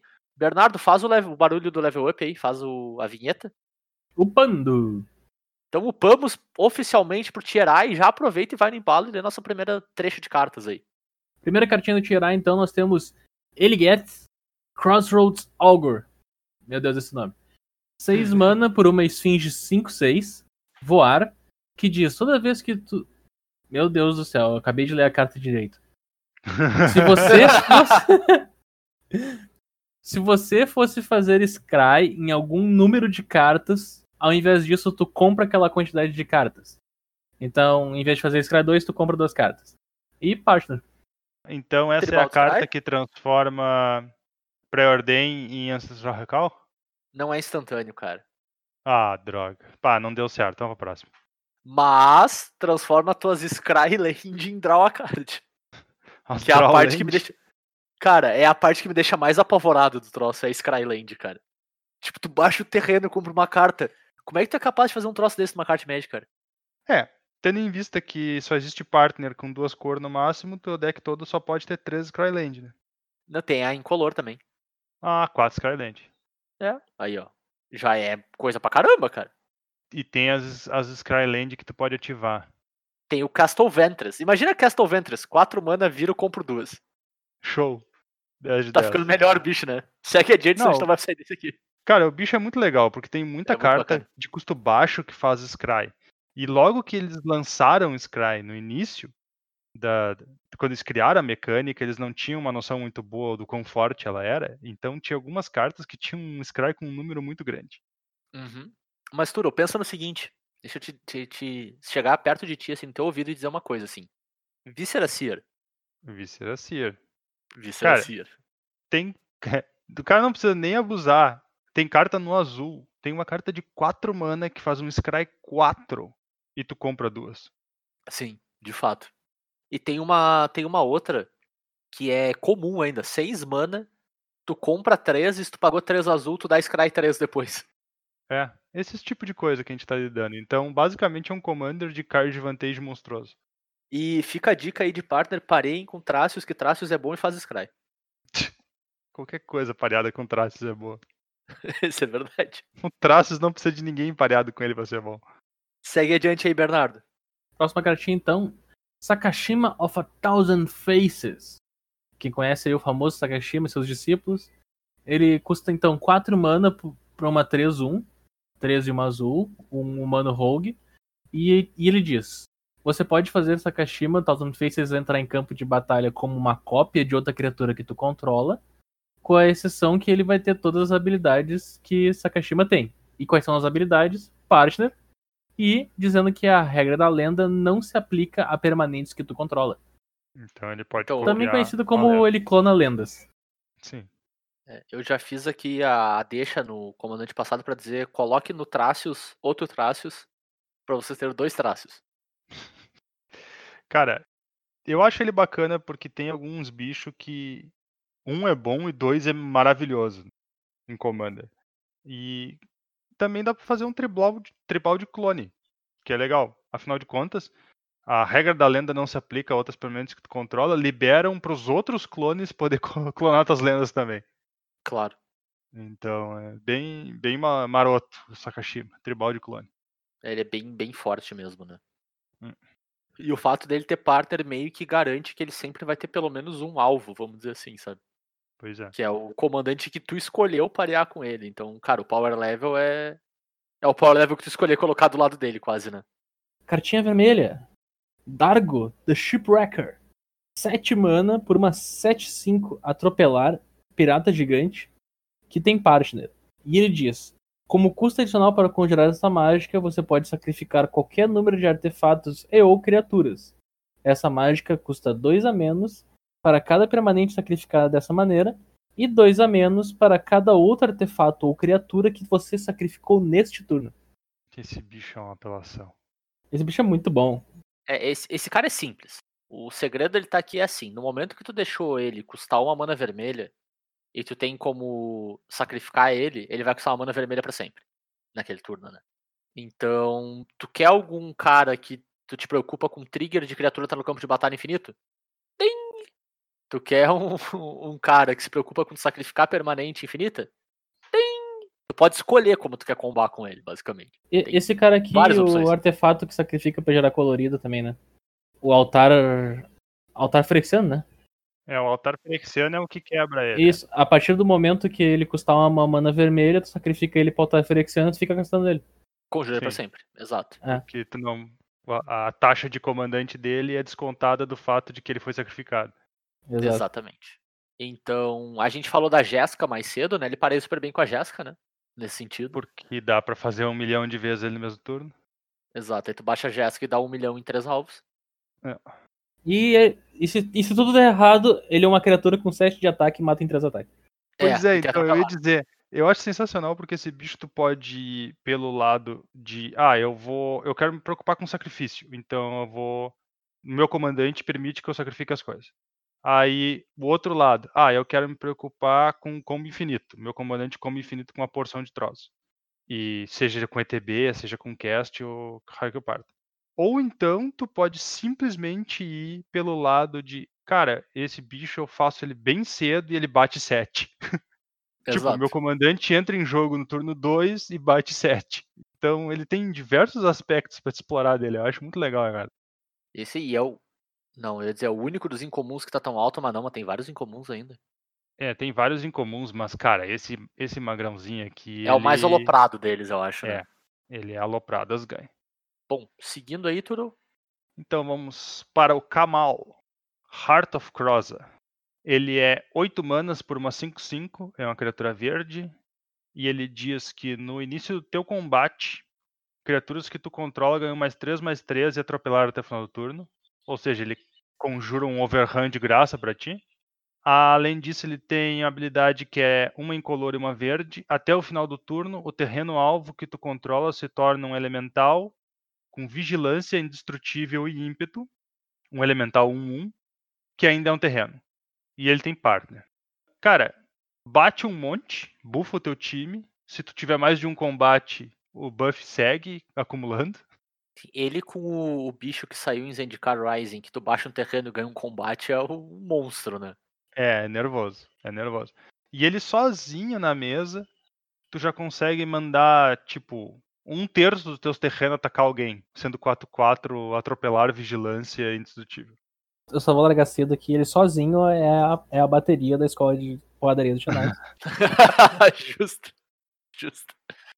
Mas, cara, tem, tem um detalhe muito simples pra mim nele, que é o seguinte, cara. Tipo, tu tem um overrun na tua zona de comando, com um partner, e que, por, entre aspas, por 3 manas te dá uma 5-5, tá ligado? Com um upside. É. É, tipo, é, é muito. É, a- sim, 8 mana é mana pra caramba. Tá? É, é tipo uma quantidade bem razoável de mana pra te ter o teu comandante custando esse tanto. Provavelmente não vai fazer ele muitas vezes. Mas ele é só um dos dois. Mas ele é muito eficiente, cara. Apesar de ser 8 mana, ele é muito eficiente porque ele faz um monte de coisa. É muito Sim. bizarro, assim. Ele te dá muita vantagem. É, é aquele tipo assim, ele não podia custar menos que isso. Era impossível custar menos que isso. E ainda assim ele consegue ser eficiente. Eu acho isso bem assustador. Em seguida, nós temos o Kodama of the East Tree. Eu acho que com esse a gente completa os quatro Kodamas possíveis, mas eu não tenho certeza. Ele é Tô- 6 tô mana trabalhando 6-6. Alcance. Ele tem partner. E a seguinte linha de texto: toda vez que outra permanente entra no campo de batalha sob o teu controle, se ela não foi colocada no campo de batalha com essa habilidade, você pode colocar uma carta de permanente com custo de mana convertido igual ou menor da tua mão no campo de batalha. Então, cara, esse bicho aqui te dá um valor monstruoso pelas Sim. tuas manas, certo?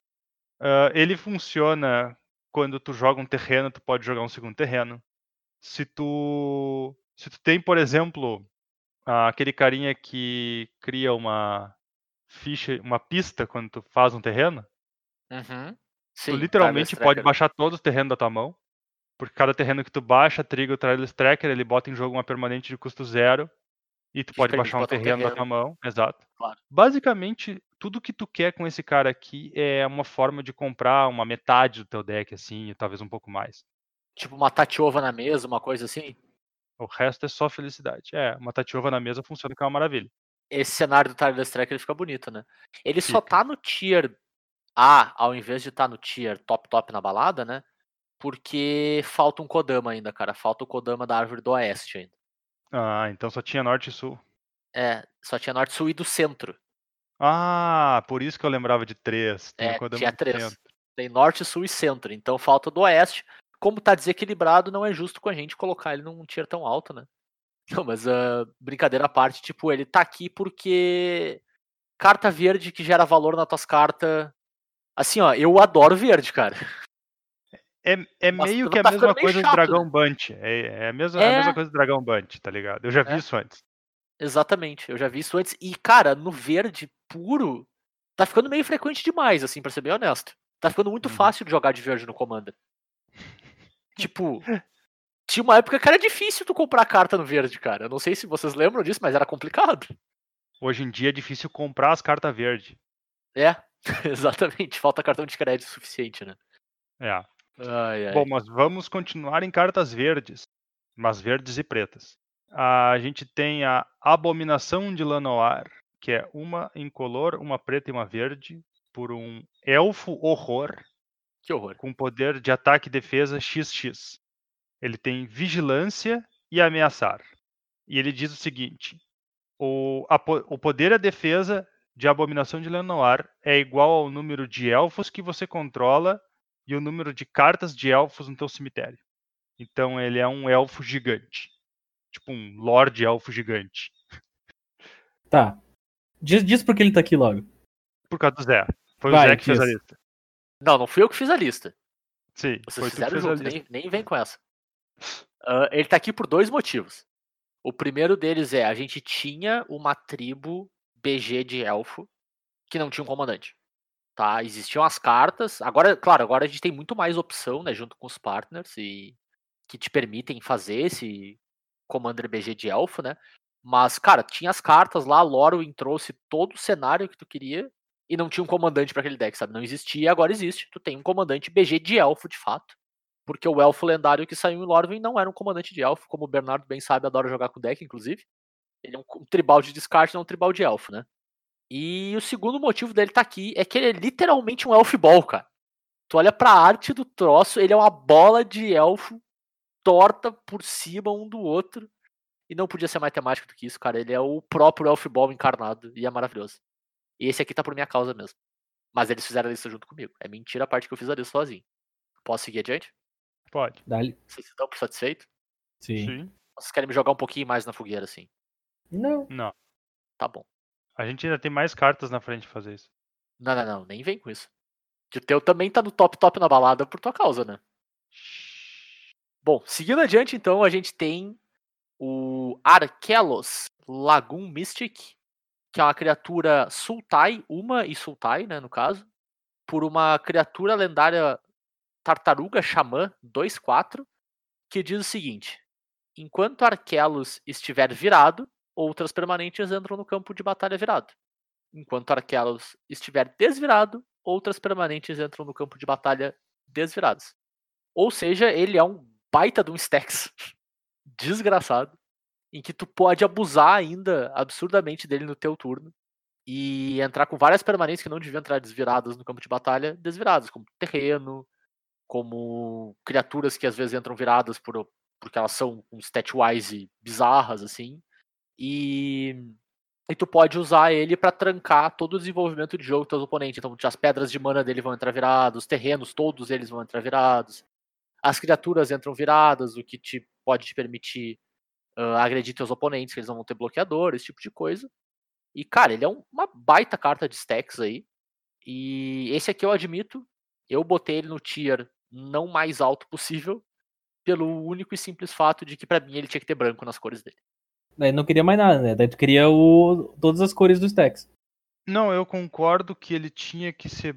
eh, Na verdade, não é que ele tinha que ser branco. Ele não combina com o Sultai. Sultai, exato. Eu acho, tipo, ele é uma carta br- branca. É porque se ele fosse branco, ele ia, ia ter muita coisa pra trancar jogo com ele, cara. Muita Mas é a coisa. ideia, mas é essa ideia, Bernardo. Tipo, por que não, então? Que é onde faz sentido. Não ia ser abusivo? Pra eu mim, ele não é entendo a preto. lógica do. Eu entendo a lógica do Bernardo. Mas, cara, eu acho, eu acho que faria mais sentido ele ter branco. Se ia ser melhor ou pior, aí eu não vou. Não vou, não vou saber dizer. Tá? É um deck. Quer dizer, é um deck. É um comandante que pode gerar um deck ou engraçado ou extremamente xarope de jogar contra. E aí, Sim. porque quase todo mundo vai montar a versão xarope de jogar contra, o coitado que vai montar a versão engraçada vai tomar um laço. Sim, mas fica aí a, a informação que se alguém que montar um deck de veículo com esse bicho, Tartarugas on Cars, eu apoio 100%. Mas o Bernardo, só pra complementar, cara, pra mim ele não é branco, pra mim ele era pra ser o comandante Bunt da edição. Mas Bunch tem branco. Sim, exato, pra mim ele tinha que ter branco, preto pra mim não faz sentido. Nenhum sentido. Sim, eu só acho que ele ia ser exageradamente forte, branco. Cara, mas é a cor que sofre, tá ligado? Se é pra ter um cara, eu, pelo menos é a minha opinião, né, dado o metagame que a gente tem atual, né? Se tem uma cor que precisa de coisas exageradamente fortes é o branco, não são as outras. Não é o verde. Definitivamente não é o verde. Então eu acho uma pena só, tá ligado? Nesse sentido. Seguindo, nós temos Bel Borca, o Sargento Espectral, que é o raro Boros, né? Duas, uma vermelha e uma branca, por uma asterisco 5, Espírito Soldado, que diz o seguinte, e esse aqui é complicado, inclusive eu recomendo vocês pegar papel e caneta aí. Anote o custo de mana convertido de cada carta enquanto ela for, quando ela for exilada, certo? Então todo o efeito que exilar uma carta, tu vai lá e pega o papelzinho e escreve o custo de mana convertido daquela carta.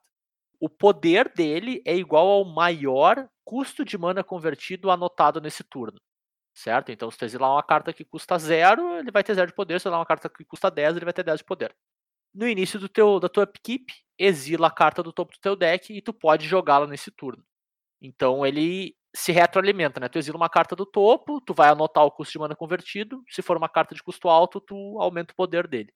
Cara, eu achei bacana que foi, apesar da toda a limitação e todo o trabalho que tem o texto dessa carta, né? É um comandante Boros com card advantage embutido. O que é algo extremamente necessário, sim. Eu acho que ele gera um deck bem diferente dos Boros que a gente tá naturalmente acostumado a jogar. Que beleza, ele ainda é um cara grande que tu vai querer botar um equipamento, bater em alguém, tentar exilar uma coisa que custa muito pra ele ser grandão, assim. Mas ele tem alguns efeitos que fogem um pouco da, da curva, assim, sabe? Tu pode usar umas cartas meio estranhas pra um deck Boros, como por exemplo um Ephemerate da vida, sabe? Que tu exila a tua própria criatura pra gerar valor, seja ela a criatura que for, sei lá, uma Urmicoil Engine, por exemplo, que tu tem no teu deck. Teu Belborca vira uma 6-5, tua Urmicoil Engine volta, tu atacou alguém, tu gerou a carta do turno com o Belborca, então eu achei, cara, um cara bem fora do padrão Boros, assim, sabe? E, e o fato de ter um mecanismo de card advantage, mesmo que seja clunky e difícil de usar, eu achei bem benéfico pra cor, assim. Ele Poderia ser funciona melhor. com, com cartas que exilam e voltam, né? O Blink. Sim. Funciona? Com certeza. Tipo, Pois é. blinkou o negócio tá anotado já o CMC, né? Exato. Primeiro eu achei que não funcionava, mas aí depois quando eu fui ver de verdade, como tu anota quando tu exila, não quer dizer que tenha que estar exilado, é que tu exilou. Então o Uhum. Exato. Restoration Angel funciona que é uma maravilha. E tem o lado maravilhoso dele, que é tipo assim, ah, tu fizesse um bichão aí, Path to Exile, toma 10. Sabe? Que é o cenário onde tu usa ele da maneira mais abusiva possível, eu acho. Então é Sim. bem. Cara, eu achei legal. Eu achei uma, tenta- uma tentativa válida dentro das cores, assim. Cara, é interessante porque ele é um card de draw que não depende de nada, Uhum. certo? Com o flavor correto, que é o flavor vermelho, né? Só até o final do turno. E ao mesmo tempo, ele ainda é um comandante que, tipo, ele ameaça causar ali uns 7, 8 de dano, às vezes num turno só. Às vezes ele ameaça matar alguém por dano de comandante. Sim.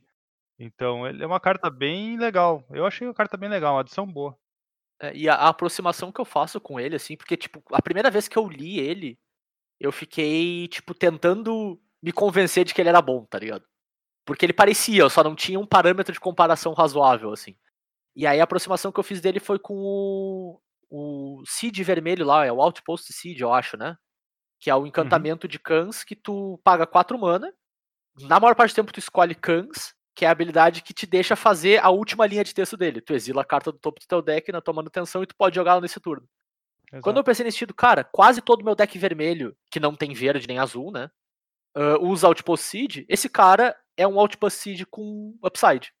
Pronto, eu achei o parâmetro que eu queria pra comparar, tá ligado? Então eu me convenci de que ele era bom.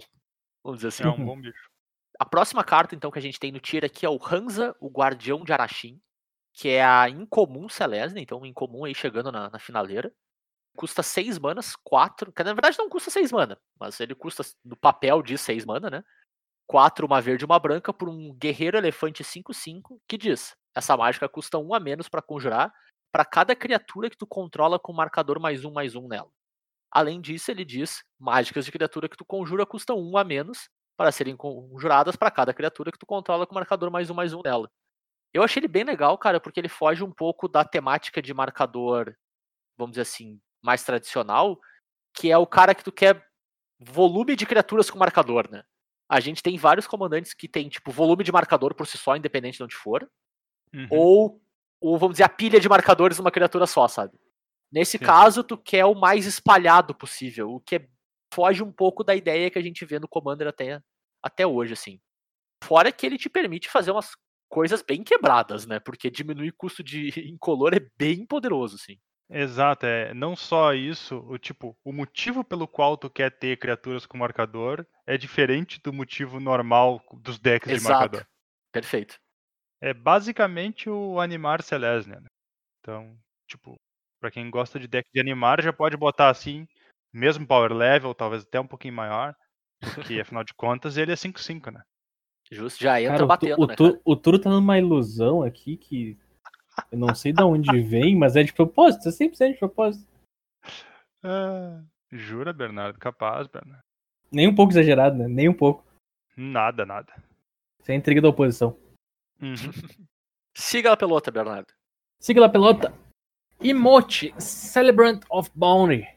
5 manas por uma 3-1 Druida Naga. Ela é 13 e Simic. Então 3 mais uma verde. Primeira cartinha, então, que a gente vai mencionar que tem cascata. Então Olha ela só. tem cascata. E ela diz: Mágicas que tu casta com custo de mana convertido 6 ou mais, tem cascata. Então essa aí, é pra quem tava pensando antes que a gente tava falando do tribal de cascata, tá aí. Então, Tribal de Não, não. É o tribal de custo de mana convertido 6 ou mais. Ela vai lá no deck dos bichos que a gente começou falando deles lá no início. Então é uma comandante de 5 mana, que vai dizer que as tuas mágicas de 6 manas ou mais vão ter cascata. Sim, ela tá aqui porque, né? Isso é forte pra caramba, né? Todas Porque as suas cascata. mágicas Ela, são ela, duas ela tá mágicas. aqui porque É, cascata. porque duas mágicas, né? E, cara, é, é, é, é esse tipo de coisa que, tipo, a gente fala direto, cara, verde e azul gera um recurso infinito, né? No Commander hoje em dia, né? Uhum. Tu pode escolher o jeito que tu quer. Exato, chega a ser meio ridículo até, tá- tá meio exagerado, mas enfim, ela é forte pra caramba. E é mais uma das incomuns que chegou aqui no, nas cabeças, né? Seguindo adiante, então, nós temos Liesa, Shroud of Dusk. Ela é uma criatura de 5 manas, é um anjo, 5 manas, 5, 5. É duas genéricas, duas brancas e uma preta. Ela tem voar e lifelink. E ela diz duas coisas.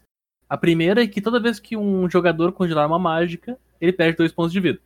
Bu- Então ela taxa qualquer coisa que for conjurada, inclusive as duas. É, qualquer jogador, é muito importante. E ela tem uma segunda linha de texto que diz que tu, em vez de pagar os dois, aqueles dois que tu paga toda vez que teu comandante for morrendo, for pra zona de comando, tu pode escolher pagar dois de vida pra cada vez que, que ele foi para lá. Então, Uhum. ela custa 5 manas pra achar, ela morreu. Em vez de custar 7 manas, tu pode pagar 5 manas, que é o custo dela, e 2 de vida. Então tu troca, é. né? Tu troca o, a taxa de mana por taxa de vida. É basicamente isso. Exatamente. Só tem um detalhe. Ela não é pod, é obrigatório. Ah, pode crer, é verdade. Ah, é? É obrigatório? Tu não pode É fazer isso? obrigatório. Tu não, não pode conjurar ela pagando taxa extra. Tem que conjurar pagando vida. Nossa. Tá ligado que nesse momento ela ficou bem Orzhov, né? Sim. Sim. Antes ela parecia Orzhov, agora ela ficou bem Orzhov. quanto mais vezes eu leio essa carta, melhor ela aparece pra mim. Ela é muito boa, cara. Ela é muito boa. Ela é muito boa. Porque, cara, ela é um comandante porradeiro, porque é 5 mana 5-5 lifelink voar. Então, tipo, Uhum. né, ela vai causar um estrago, ela te recupera a vida por si só. E ela taxa todas as mágicas que todo mundo faz. Então já começa que metade dos combos já não conseguem combar com ela na mesa, porque inclui conjurar um monte de mágica ou Um ficar repetindo um monte de coisa. Claro. Certo? O jogo acelera um monte com ela na mesa, porque os caras começam a tomar 2, 4, 6 pontos de dano por turno, porque estão fazendo as mágicas deles. E aí Uhum. os magrão ficam de cara e matam ela, mas tu vai lá e faz ela por 5 mana de novo. Tu só tem que Sim. dar um jeito de ganhar vida. O deck dela, tipo, só quer que tu ganhe vida e deu. O resto ela faz sozinha. Sim. E pra quem não conhece, né, ela é o anjo que faltava do ciclo dos anjos lendários lá de Nistrad, né? Com a Sim. Bruna, com a Gisela e tal. Ela é o anjo que faltava, o anjo Orzhov que não tinha aparecido ainda. Então, bem-vindo ao time aí, Liesa. Última cartinha, então, desse tier list maravilhoso. Nós temos Reiav, Master Smith. Criatura 2 mana 2, 2. Ela é Boros, então é uma verde, uma verde, uma verde. Nossa, uma verde no Boros, né? Uma vermelha e uma branca por um Dwarf É que, é que- é que o verde anão faz tudo, né, artífice. cara? Até a criatura Boros já. até a criatura Boros. E ele diz que toda vez que uma criatura que tu controla, que está encantada ou equipada, ataca, aquela criatura ganha Double Strike até o final do turno. Cara, esse bicho tá aqui por um único e específico motivo, que é o seguinte, tá? Ele não faz nada diferente do que o Boros faz. Não pode ser Uhum. mais Boros do que isso. Só que ele faz com tanta força. De tipo, Pô, eu jurei que teu motivo ia ser melhor. ele faz tão bem feito, cara. E faz em tanta gente ao mesmo tempo que, cara, ele é, ele é forte pra caramba.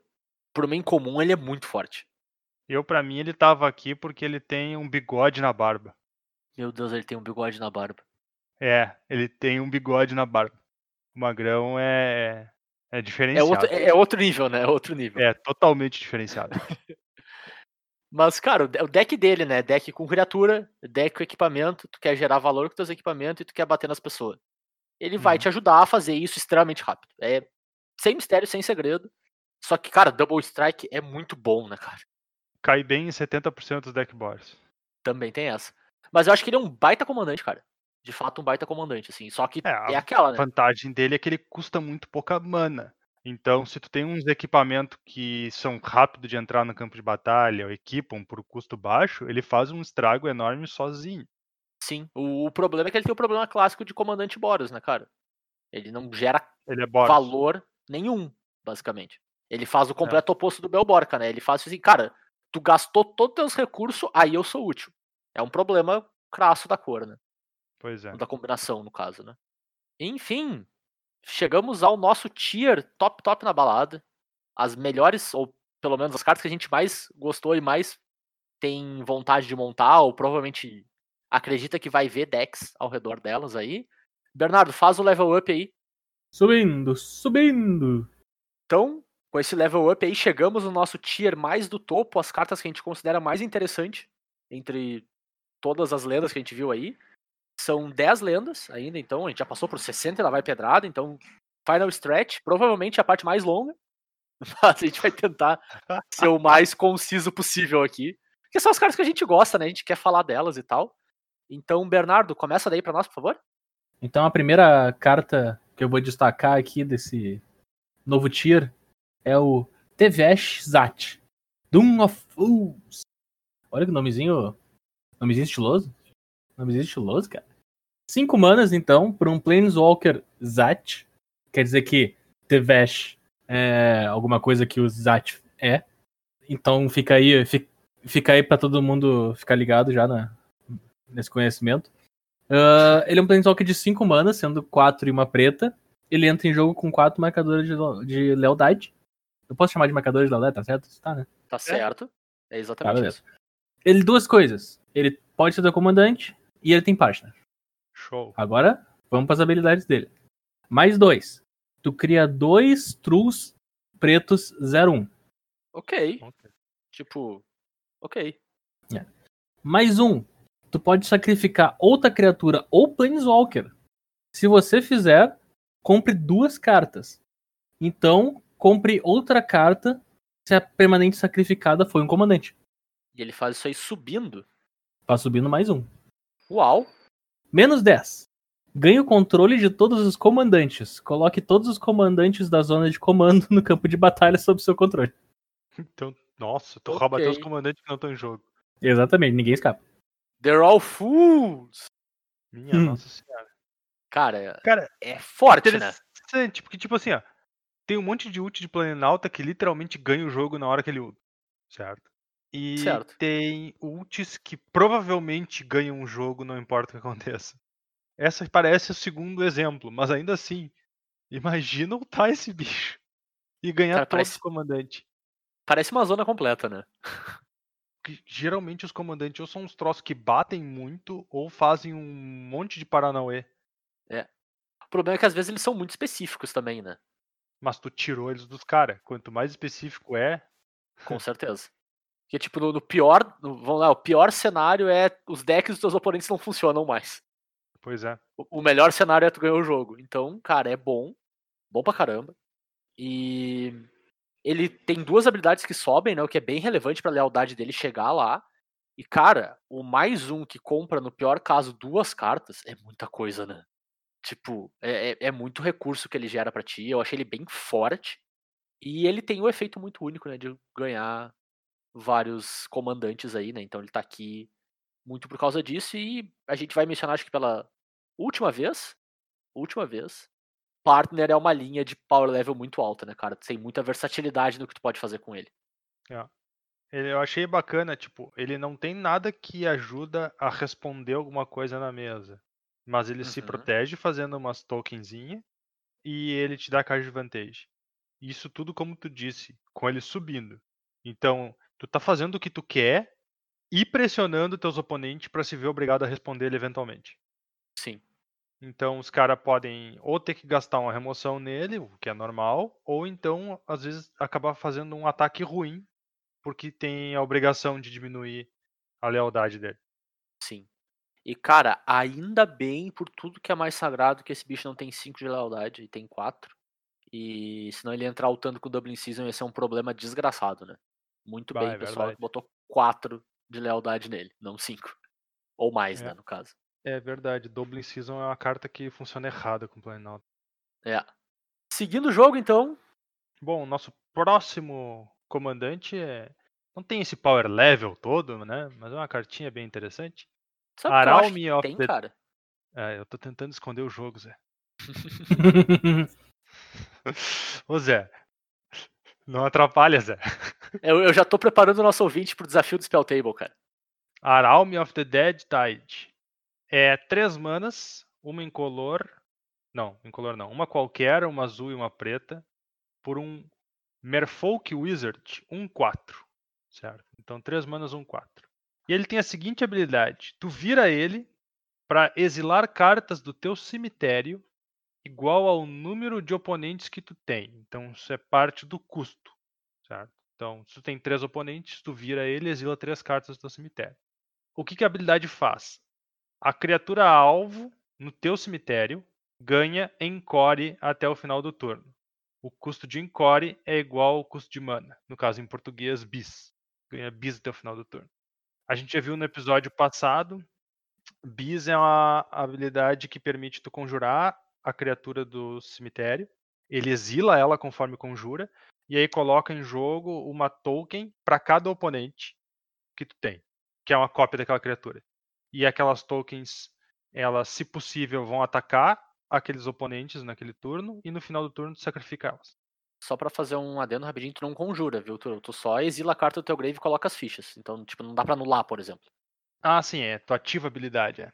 É, Isso, é não é tipo a um- nerf mesmo. Tu ativa uma habilidade É. do grave, resolveu, a criatura tá em jogo. Não... Claro, tu pode responder e ativar, né? Mas tu não pode anular, por exemplo, a mágica Sim. com Encore. Cara, então, as próprias criaturas de Encore já nos disseram exatamente tudo que o cara quer, né? O cara quer efeitos de ETB ou efeitos de criaturas que quando morrem. Funcionam muito bem com Encore. Uhum. Ah, além disso, efeitos das criaturas quando atacam funcionam bem com, com Encore também, apesar de ser um pouco mais raro. E no deck desse bicho tu vai querer efeito de milar o teu deck, né? E quando vê tu vai querer colocar um Sundial of Infinity pra não sacrificar tuas fichas no final do turno. Vê só, né? Sabe. Pode ser, pode ser que não. Mas, cara, eu acho muito bacana como a matemática dela funciona parecido com a da a da Etali. Ela fica mais forte quanto mais oponente tu tem. E isso é muito legal em Commander, certo? Porque se um dia tu chega pra jogar e tem 6, 7 louco, nada mais justo que teu deck fique um pouquinho mais forte. Sim. E, e um Concordo. custo maior também, né, cara? É, Sim, teu ia dizer. setup também tem que ser mais mais perigo, mais cara, né? É, eu achei legal isso no- na carta, assim, tipo, nem só tu ter mais oponente, mas conforme o jogo vai ficando mais longo, né?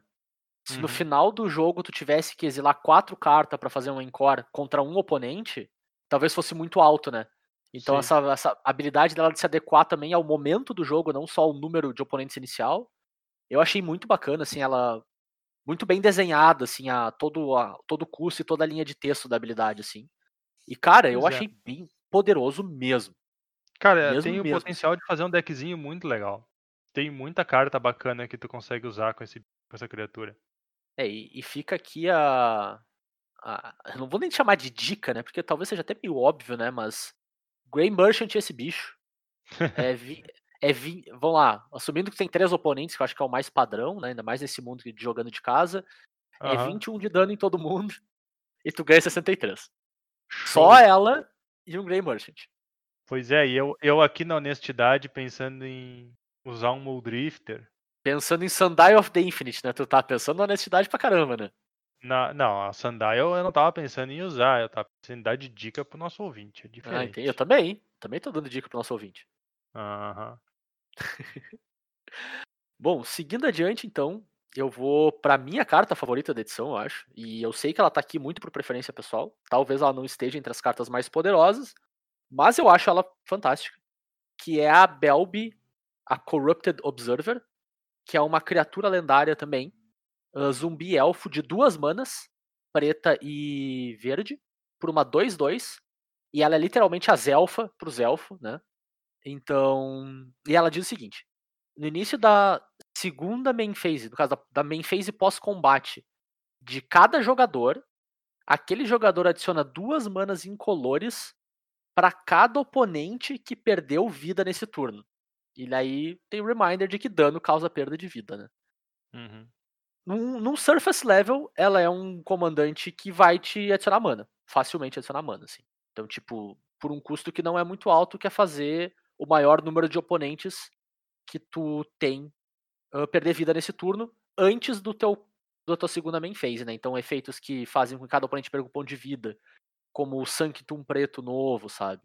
Ou tem um carinha que vira pra cada oponente perder um ponto de vida, que é um vampiro, eu acho, de Zendikar e tal. É, é tudo que tu quer, assim. Tipo, tu quer fazer com que teus oponentes percam vida, não precisa ser muita vida, um ponto de vida é mais que o suficiente. E ela vai te gerar na tua segunda main phase, vamos lá, entre 4 e 8 manas na maior parte do tempo, sabe? O que é muita coisa. Mesmo sendo mana incolor, é uma carta de duas manas, é teu comandante, tá, vai estar sempre acesso a ela, né? Que vai te gerar facilmente 4, 6, 8 manas aí por turno. E isso, cara, é muita coisa. Dá pra fazer muita coisa com esse tanto de mana, assim. Mas pra mim a parte que é mais interessante dela é que ela remete a um design um pouco antigo de Commander, que eu particularmente gosto, que são esses efeitos que são simétricos, assim. Ela lembra muito o Edric, né, que é um comandante que faz que toda vez que um oponente teu seja atacado por uma criatura, tome dano de uma criatura, o controlador da criatura compra uma carta. Então, assim, todo mundo se beneficia do teu comandante. Tu tem que ser a pessoa que se beneficia mais. E eu acho isso muito legal. Muito, muito bacana mesmo. Traz um dinamismo muito grande pra mesa no sentido de que, tipo, nem os teus oponentes não vão querer te atacar tanto assim, porque tu também tá dando valor pra eles. Mas tu também não pode deixar eles tirar muito valor daquilo, porque senão teu deck perde o propósito, tu vai perder a longo prazo, né? Então, cara, eu acho muito, muito massa. É um deck que ele tem certas cartas que são muito óbvias de tu colocar, mas ao mesmo tempo te pede o entendimento do que tá acontecendo na mesa muito grande. E, cara, eu, eu particularmente gosto muito, muito desse tipo de desenho, assim, pra pra comandante especialmente, né? Por tipo de carta que vai encabeçar um deck, então tu vai ver ele o tempo inteiro. Isso faz com que tu tenha que trabalhar muito no teu no design do teu deck, de fato, né? As tuas escolhas são muito importantes. Eu achei a carta sensacional, cara. Sensacional mesmo, assim. Tá, Zé. Deixa, eu- deixa eu contar o segredo de por que, que o Zé gostou da carta. Hum. Ela é um zumbi elfo, por consequência, ela é um zelfo. Uhum. Então tá A aqui o Zelfa, motivo do, do Zé. Do Zé querer a carta de verdade. Ela, ela é a Zelfa, ela é tipo a primeira dama desse podcast, quase. Meu Deus do céu. Cara, eu vou dizer que a internet cortou exatamente no momento que o Zé falou o troço. Eu tenho certeza que foi meio pro melhor. Depois tu escuta, quando tu escutar o episódio de 3 horas, tu escuta essa parte. Eu acho sensacional porque, tipo, o- ela, é- ela tem um aspecto perigosíssimo nela. Com a abertura certa, teu deck é explosivo demais. Uhum. Mas ela tem também esse aspecto de, de favorecer um pouco, vamos dizer assim, o jogo de, de uma boa parte dos oponentes. Afinal de contas, tu tem que ser um deck centrado em dar dano nos caras, né? Seja batendo, que é o mais normal, ou ativando alguma habilidade. Eu acho muito legal que tu pode causar dano em ti próprio para ativar a habilidade dela, se tu é um oponente do dono da Belb. Exato, eu ia comentar isso. Então, ah, o Zé fez a Belb, eu posso estourar uma FET e ter duas incolor na minha segunda phase. Exatamente. Bem, bem interessante. Eu acho muito bacana, cara. Eu, eu gostaria de ver mais comandantes nesse desenho, assim. Tipo assim, cara, ela é boa, tu tem o deck pra abusar ela mais que os outros, sabe?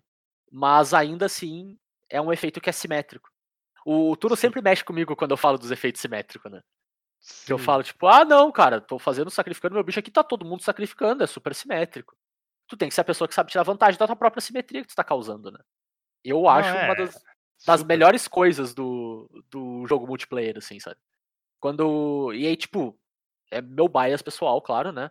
Quando eu boto em contraste com os comandantes que faz a tua carta fazer mais carta e tu só tá gerando mais valor e meio que, tipo, olhando pro teu board, não olhando pros teus oponentes, cara, eu acho que perde um pouco o propósito tá jogando um jogo multiplayer, assim. Não Uhum. que precisa ser sempre nesse frame, né? Mas o balanço é o, é o melhor lugar pra citar, assim. Na minha opinião, né? Só para avisar, Zé, eu recebi aqui agora uma, uma mensagem de última hora. É, Hum. Saiu uma errata da Belb. Ela tem Partner with Edric, Spy Master of Trust. Eu acho que foi uma boa escolha da parte da Wizard. E, e fizeram o- a errata retroativa nele também, né? Porque tem que ser Sim, o. com certeza. ser- Entendi, entendi, entendi. Perfeito. Bernardo, manda bala aí no próximo. Eu só vou comentar uma última coisa. Dá pra gerar mana no turno dos outros, né? Ah, Não. Porque Não, quem adiciona quem mana gera é o dono é do o turno. dono Ah, é o do dono do turno. Tá, tá. É. Então, então É. tá. Não. Eu só, eu só tava querendo confirmar essa parte. É só o dono do turno que gera mana pros oponentes, tá? Isso, exatamente. Então, tipo, não adianta nada. É, não, porque senão tu estacaria com todos os outros. Não, tá certo. Eu Exatamente. tava, assim. eu tava pensando Bem muito longe. Tu tava pensando no design da carta moderna, que tu ia sempre adicionar mana o tempo inteiro. Não, o design da carta moderna não incluía oponentes, né? é, É tipo, o design da carta moderna é tipo. Ah, tu faz isso, e teus oponentes não. Tá ligado? É só tipo, no final do seu turno. No final- não, não inclui que teus oponentes podem fazer. Ia ser também. tipo assim, ah, se o, se, a- se, se a- o dono do turno não é o dono da Belb, ele sacrifica dois terrenos ao invés de fazer duas mana. Nossa.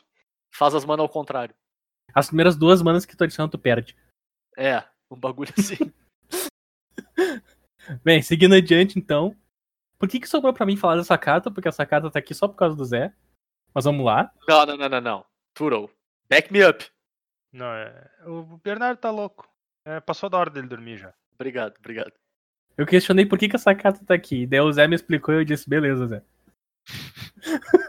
o nome do bicho, então, é Blin Comedic Genius. Ele é uma criatura 4 mana 4-3. Ele é Rakdos, então ele é 2, uma preta e uma vermelha. Por um demônio. Eu posso chamar Imp de demônio, né? Hum, Eu acho que é Diabrete. Ou Diabrete. É Diabrete, é Diabrete, né? Porque... Diabrete, eu tá certo. Diabrete. E ele voa. Então ele é uma 4 mana 4 3 voar. Que diz o seguinte: toda vez que ele causa dano de combate a um jogador, aquele jogador ganha controle da permanente alvo que você controla. E então, cada jogador perde vida e descarta cartas igual ao número de permanentes que eles controlam, mas não são donos. Que bagunça. Cara, Que maravilha. esse, esse bicho é sensacional, né? Vamos, vamos ser honestos. Cara, essa carta é, é, o- é, é o group hug de grego. Tá ligado? É o group hug ao contrário, cara. É. Bah, assim, ó, parabéns, cara. Parabéns. É tudo que eu tenho pra dizer, é parabéns. Cara, espetacular. eu olho, tem tipo, eu penso assim, ó, essa carta basicamente é o Zedru Ractus, né? E Sim. quando o cara monta o Zedru, se o cara olhar, tem muita carta preta que o cara queria poder usar no deck. Não pode. Uhum. Tem um probleminha que, fora o Blim, tu tem muito poucos outros efeitos que vão te permitir dar as cartas pro oponente. E Uhum. algumas das cartas pretas que tu vai querer colocar no deck pra doar pros teus oponentes são muito ruins. Se elas não saem da tua mesa. Porque, tipo, elas são realmente horrorosas. Certo? Mas a ideia é sensacional. Eu acho que o deck tem um tem um tchan pra ser legal e tem algumas cartinhas que caem muito bem nele. Tipo, os caras podem roubar o próprio Blin, né? É que tu que doa, né? É, tu pode entregar o Blim pra alguém se tu quiser. Tu pode entregar o Blim pra alguém, mas não é o cara que escolhe. Eu ainda não tô entendendo porque essa carta tá aqui, cara. Porque quando tu bate em alguém, tu dá uma coisa tua pra aquela pessoa. E Exato. tu fala isso como se tu tivesse explicado muita coisa. Eu expliquei exatamente tudo. Uhum. Tipo, o, o ponto é, Bernardo, ninguém faz isso. Isso não existe. Quer dizer, agora existe, né? Sim. E, cara, é muito único. É absurdamente único. É tipo top 1 únicos, quase. O ponto é golpe duplo. Beleza. Então ela é unicamente ruim. E aí tem um detalhe, ô, Turo, que tu falou, tipo assim, tem coisas que tu bota pra achacar o jogo dos outros, né? Uhum. Mas tem coisas que tu pode dar pros outros porque só não faz diferença mais também. Porque é efeito simétrico. Não só efeito simétrico, mas coisa que já fez o que tinha que fazer. Dando um exemplo, tem o encantamento da Liliana lá, de M20, eu acho. Que 5 manas, se não me engano, quando entra em jogo, tu compra 4 cartas e perde 4 de vida. Sim. E tu dá isso pra alguém. Porque, tipo, não faz diferença mais pra ti o encantamento tá na mesa ou não. Uhum. Só que se tu dá ele pra alguém, o cara vai ter que descartar uma carta e. Perdendo vida. vida. Tem algumas. Tem aquela carta maluca que. que faz ah, todo mundo escolher as permanentes de novo. O Scramble Verse, É. essa é legal. Acho que é Scrambleverse. Que tipo, basicamente é. bagunça tudo, cada um fica com os troços dos outros. Aham. Tá. Mas a pessoa ainda pode pegar o Blink pra ela, né? Não, Bernardo, lê a carta, Bernardo. É tu que escolhe o que, que vai pro outro. Sim, eu sei. E tu pode escolher dar o blim pra pessoa, com certeza. Tu pode escolher dar o Blink pra pessoa, né? Uhum. Sim. E daí se a pessoa bate em alguém, Ela pode escolher dar o blim pra aquela outra pessoa. Ou outra então, no- coisa. então, tipo, pode todo mundo ficar se dando Blink? Sim, Pode. se for o caso, sim. Só que o ponto é, tipo, só vai acontecer isso se tu escolher dar o Blim pra alguém pra começo de conversa, né? Tá, então a moral vai ser o seguinte: tu tem que ter o Blink, daí tu tem que ter o, encanta... o artefato, aquele que é o equipamento que bota a cópia todo nesse combate. Hum, tá, Daí tu fica dando Blink pra todo mundo. Tá. Meu Deus. Tu dá as cópias começa- do. Isso, inclusive, daí tu dá o Blink, tá equipado com esse troço pra um, daí tu dá o Blink, que é uma cópia pro outro, daí o cara vai atacar no próximo turno com dois Blink, vai botar mais dois Blink em campo. E aí Blim, sim a gente tá jogando. Tá, mas aí tu, tu, tu supõe que teus oponentes estão tão de acordo contigo no plano de jogo. Isso aí. Isso costuma ser o contrário do que acontece. F. O plano de jogo do Bernardo era fraco. Meu plano de jogo não foi bom o suficiente. Eu acho bom que o Bernardo joga de Nat e tá reclamando do Blim. Porque eu faço as pessoas descartarem? Tipo, no fim das contas, o, o fim da coisa é quase igual. É só o meio que tá mudando. Tá. Bom. Então a melhor carta. A melhor carta que tem pra combinar com isso aqui é cartas que tu perde o jogo, então, né? É isso aí. É, é a carta óbvia de colocar no deck. Tipo, É, o e Demonic é a carta né? perigosa de botar no deck, porque podem Exato. matar o teu Blin e aí tu fica a risco. Blim, blim, blim, blim. É o deck Nossa. de jogar que nem o carinha dos Simpsons. I'm in danger. Vamos pra próxima então. O próxima criatura é o Gen Arcanum Weaver. Ele é um bicho Mardu de três manas, então uma de cada cor Mardu, por um mago humano 2-3. E ele tem a seguinte habilidade: tu paga uma vermelha, uma branca e uma preta e vira ele e sacrifica um encantamento. E aí tu retorna um encantamento do teu cemitério para o campo de batalha. Então ele é um deck de reanimate de encantamento No Mardu.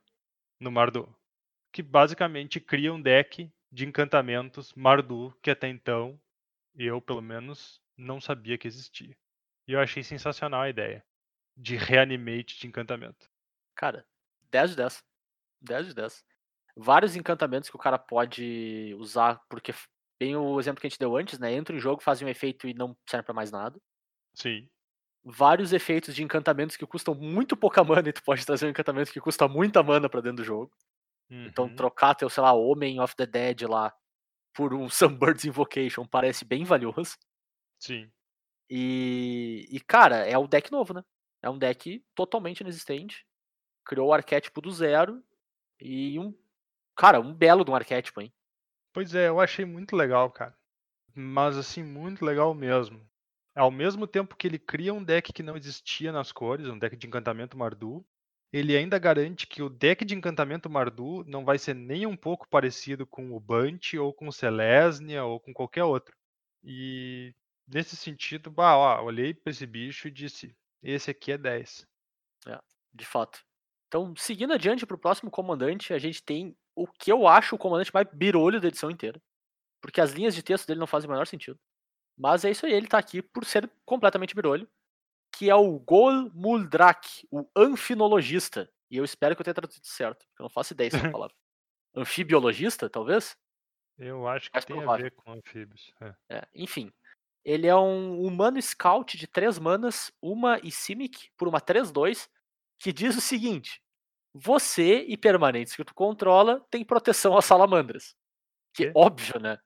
Tipo, carta, tipo de carta mais comum, criatura mais comum da história do Magic, salamandras. Tem várias. né? Eu nem sabia que existiam salamandras no Magic. But wait, there's more. No início da end step, da sua end step, cada jogador que controla o menor número de criaturas cria uma ficha de salamandra azul, salamandra guerreira azul 4-3. Então não é uma salamandrinha. É a munaia de uma salamandra, né? E Uhum. faz sentido ele ter medo, né, na história do bagulho. Mas, enfim, cara, eu achei muito birolho esse bicho. Eu nem acho nem que o power level dele é muito alto. Mas ele é só esquisito. Mas ele cria um deck na volta de tu proteger tu e essas permanentes de salamandra ao tornar coisas que não são salamandras em salamandras, né? A moral toda do deck é tu conseguir manipular os tipos das, das cartas dos teus oponentes, especialmente das criaturas, né? Pra se tornarem o tipo que tu te importa e tu conseguir lidar com isso no processo. Proteção é uma habilidade muito poderosa, como a gente bem sabe, né? E, e tu dá proteção para essas permanências é bem legal, cara. Dá pra te fazer um deck de Planeswalker na volta dele, por exemplo. Que isso vai te fazer com que constantemente tu seja jogador com menos criaturas. Então tu vai criar salamandras. E tu trocar o tipo das criaturas que estão pressionando teus Planeswalkers pra salamandras pra elas não removerem marcadores dos teus bichos. Então, cara, é um deck muito birolho, é um deck muito esquisito. Eu tô com muita vontade de montar pra ver o que, que sai. Hum, é. E, e, é, e é o tipo de deck que faz tu revirar tuas cartinhas procurando coisa que tu achou que tu nunca ia dar utilidade na tua vida, sabe? Então, cara, eu gosto quando existe esse tipo de coisa também, quando surge esse tipo de, de carta que faz com que eu use cartas que eu, na minha cabeça, eram injogáveis, não tinham casa mais, jogaram no seu limitado e deu, acabou. Então eu achei bem interessante. O encantamento azul que muda o tipo das criaturas é só das tuas, né? O mais tipo novo de aquele eu todas. acho que sim. É, os mais antigos são pretos, que mudam de todas, né? Eu acho que sim, cara. Que eu lembro sim. Tem o Patriarch's Binding, eu acho, né? É, tem encantamento preto que faz todo mudar de tipo. Mas tem vários efeitos azuis antigos que fazem isso, cara, com várias criaturas, assim. Ah, seja, vamos dizer, spot change, né? Que tu troca uma vez. Ou seja, algo que troca de, de uma carta permanentemente, assim. Tem, tem várias opções.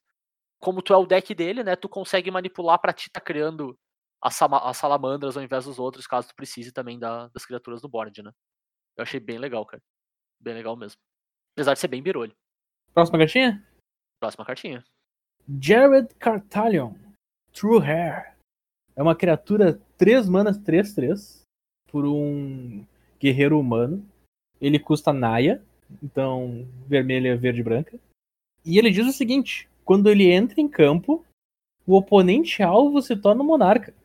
E não pode. E você não pode eh, ser o monarca nesse turno.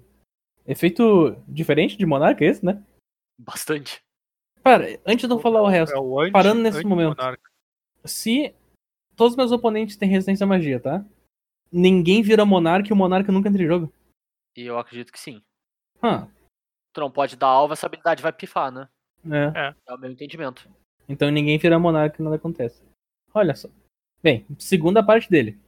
Se dano fosse ser causado a Jared Cartalho, enquanto você é o monarca, previna aquele dano e coloque aquela quantidade de marcadores mais um mais um nele. Sonho. Dar um ato blasfemo sendo monarca. Realidade. Realidade. Dar o ato blasfemo sem ser o monarca. Cara, Ai, mas ai. é, vamos, vamos ser honestos. Tu tá jogando com um deck Naya que tu sabe que vai ter monarca na mesa. Né? Tu colocou no teu comandante monarca. Consegue roubar o monarca das pessoas. Consegue. E nem precisa ter um ato blasfemo, né? Até um, um chain Earthquake. reaction ali já tá muito bom. Um earthquake já tá muito bom. E, cara, eu achei ele muito massa, meu. Muito massa mesmo. É, a- o dinamismo que ele vai adicionar na mesa, sabe? A quantidade de, de opção que tu joga por conjurar ele é muito grande, assim. Uhum. Tu pode simplesmente dar o monarca pro cara que tá começando a montar as defesas e vai ficar difícil de atacar ele pra ele tomar um, uma agachada, vamos dizer assim, do restante da mesa. Tu pode dar o monarca pro cara que tá atrás um pouco, mas que vamos dizer assim, joga antes dos outros, Pra ele conseguir fazer um aliado contigo, tá ligado? Tu Ficar aliado do cara, ele te ajudar no processo assim. Ele, ele faz o, o que a carta bem te diz, ele joga um Kingmaker na coisa, né, cara? Ele escolhe quem que vai ser o rei por um período. Até que ele decide que é a minha hora de ser o rei, né? Exatamente.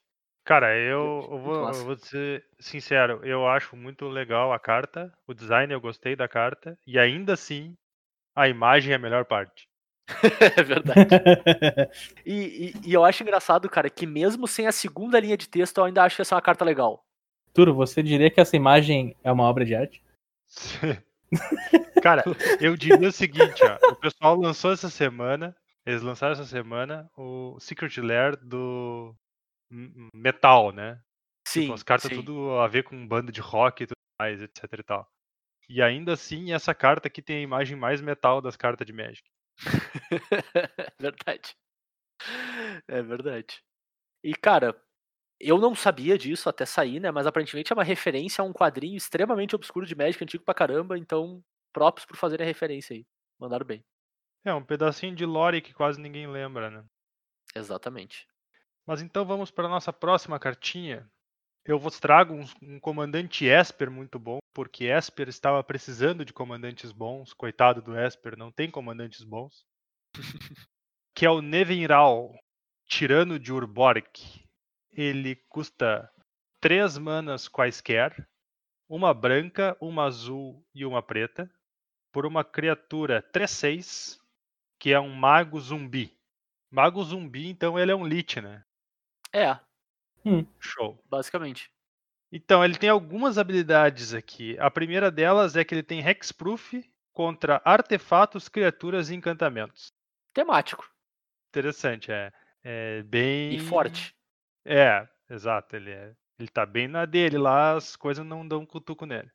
Muitas coisas. A segunda linha diz que quando ele entra em jogo, tu cria um zumbi 2-2 virado para cada criatura que morreu nesse turno. Uhum. Então, ah, tu pode ter ali um sec out, tu sacrifica três ou quatro criaturas tuas, troca elas por três ou quatro zumbis. Se tu tem um, um ar- encantamento estilo decreto de Erebo, tu já começa a fazer umas coisinhas mais alopradas. Né? é Sacrifica simétrico. aí, todo mundo sacrifica, é simétrico. Mas só tu que tá criando os zumbis aí, não é simétrico essa parte. Porém, a melhor ficou pro final. Quando o Nevinhal morre, você pode pagar uma mana qualquer. Se você fizer isso, destrua todos os artefatos, criaturas e encantamentos. Ou seja, agora o Esper tem a cola na zona de comando, como se já não bastasse a quantidade que tem no deck. É mais ou menos isso. Cara, é, então, é um efeito muito forte. É um efeito fácil de abusar. É um efeito que pode ficar muito chato se o cara faz de novo e de novo. Mas é um efeito muito bacana para te ter no teu comandante se tu soubesse usar da forma de uma forma ideal, vamos dizer assim. Uhum. Até porque Esper geralmente são um- uma, é uma combinação de cor que coloca muitos artefatos e encantamentos em jogo. Então não é como se tu não tivesse tendo um certo custo. Ou na construção do deck, não usando isso, Uhum, claro, ou então quando tu resolve destruir tudo. sim. Tem um truquezinho bacana que dá pra fazer com ele, se tu tem como sacrificar ele, é que tu pode jogar ele com o trigger de entrar na pilha, tu pode sacrificar ele e ele vai destruir todas as criaturas da mesa e aí tu vai botar um zumbi 2/2 pra cada criatura que tinha. Sim. Literalmente uma cólera de 7 mana, né? É, com que cria zumbis. É.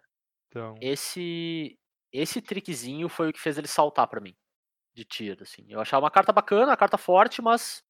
Esper Control. Eu olhava pra ele e pensava, ah, Esper Control, sabe? hum, Mas o trickzinho de tu ter literalmente a cólera ah, em acesso fácil, que te dá um board, é o que puxou o power level junto pra mim, sabe? Achei bem Sim. forte esse trick dele. Essa. é, e- bem temático com o Nevinral, né? É o cara Claro. que explodiu a cidade toda lá quando os caras iam matar ele. Então, show. Nada mais justo. Bom, seguindo adiante, então, a minha última comandante do dia é uma comandante muito esquisita. Também com Peraí, efeito peraí, peraí. Última comandante do dia, a gente tá chegando nesse ponto? Tamo, tamo na Estou finaleira. descrente. Estou descrente.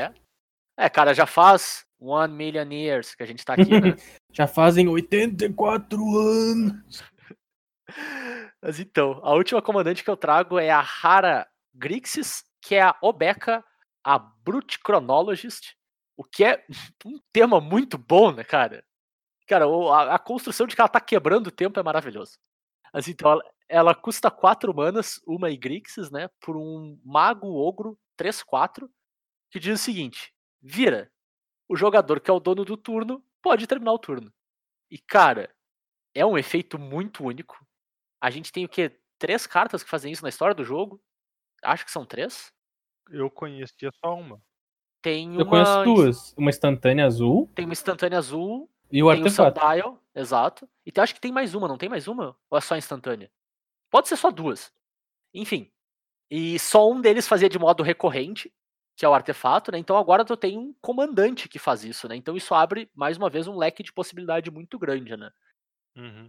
E o que, que tu vai fazer a maior parte do tempo com esse deck? Abusar de efeito que termina no final do turno, né? Sim. Amiguinhos, a gente sabe que tem turno extra, que tu perde o jogo no final daquele turno, isso vai funcionar, legal, beleza. Turno extra vai seguir sendo chato, tá? Uhum. Então não, não Agora, abusem. Façam de vez em quando. não é chato? Ah, Jogar um, um efeito de roubar a criatura alvo num bicho do cara e aí não devolver no final do turno. não devolver no final do turno, isso é legal. Ah, abusar do Encore, da própria Arome, que a gente falou antes, né? Funciona Sim, super bem. Entra no deck legal. Exatamente. Ela. Eu não sei ainda o que, que eu vou fazer, porque eu tenho um deck que é mais ou menos parecido com isso. Que é um deck de Zedris. É Cedris, na verdade, né? Eu chamo de Zedris, mas tudo bem. Que é de Unearth. E Unearth é uma habilidade que é parecida com Encore, no sentido que traz uma criatura do Grave até o final do turno. E no final do turno tu exila, com ela não precisa exilar mais. Então, Uhum. cara, é, é, é isso que tu quer abusar. Tu quer abusar de efeitos que são poderosos, mas que são temporários. Ela te permite que esses efeitos tenham uma, uma duração um pouquinho mais longa, né? Meio que quebrando. Normalmente quebrando o custo daquele efeito, né? O custo se torna ridiculamente baixo quando tu mantém ele por mais tempo, né? A gente sabe que é uma carta que tá spikeando, a gente sabe que é um dos comandantes com mais hype da edição, mas ela é poderosa pra caramba, ela vale a pena, e eu tô extremamente empolgado em montar ela, assim, eventualmente, cara. Eu acho que vai ser um baita comandante. Fora que o flavor, cara, eu achei sensacional a ideia, tipo assim, eu não gostei do tempo, eu vou quebrar o tempo, e é isso aí. Ponto.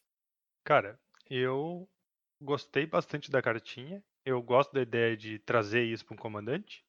É fácil de abusar? É, mas também é bem único. Então, props. Dá pra fazer todo tipo de coisa diferente. Eu acho que ela tá na combinação de cores certa 100%. pra esse tipo de efeito. E ela tem mais um detalhezinho, assim, que é um detalhe onde, vamos dizer assim, tu não tá abusando dela, mas tu pode jogar politicamente bastante com ela, né? No sentido de, tipo, o. Alguém joga um, um Cyclonic Rift no turno do outro, sabe? Tu pode anular a mágica do cara, por exemplo, dando a opção do dono do turno encerrar o turno. Sim. Então tem umas jogadinhas extras que tu pode fazer com ela que não é necessariamente abusar, mas que te dá um, um leverage político bem interessante, assim. Eu acho bacana. Claro. Bernardo, chegamos na última carta, Bernardo. Eu acho que devia passar as três horas falando dela, assim. Só pra equilibrar. Pra balancear tudo, né? É, três horas dessa, três horas dos outros. Perfectly balanced. Vou ficar que nem o Thanos com a faquinha, assim. perfeitamente balanceado. Uhum. Vamos lá então, a gente chegou na última cartinha do último tier da mais nova edição. É o Urlock of Scorch Trash. Muito bem. Como todo mundo entendeu, ele claramente é uma carta Jund. Tá? Ele claramente é uma carta Jund, por causa que. Porque não seria. Ele é 4 manas por uma 4-4. Viashino Xamã. 1 um e Jund. Ele tem vigilância. E ele tem duas habilidades. A primeira diz que um jogador que perde mana não gasta, perde vida igual aquela quantidade. Então, mana burn, pra quem não Mana tá familiar- familiarizado com esse conceito, Oh, ele é um commander de mana burn e a segunda habilidade dele é uma genérica e vira. Cada jogador adiciona Jund. Uma preta, uma vermelha e uma verde. Hum. Exatamente. Hum, Eu, Hum. eu, eu quero, eu quero tirar uma, uma coisa da conversa antes, tá? Só pra Hum. entender. Esse vigilância tá meio perdido aqui, né? Eu entendo que faz sentido mecanicamente com a carta, mas um bicho junto com vigilância é muito estranho. é, É. cara, eu concordo. Ele deveria ser BG e ter voar. Voar, exatamente. Ele já é BG.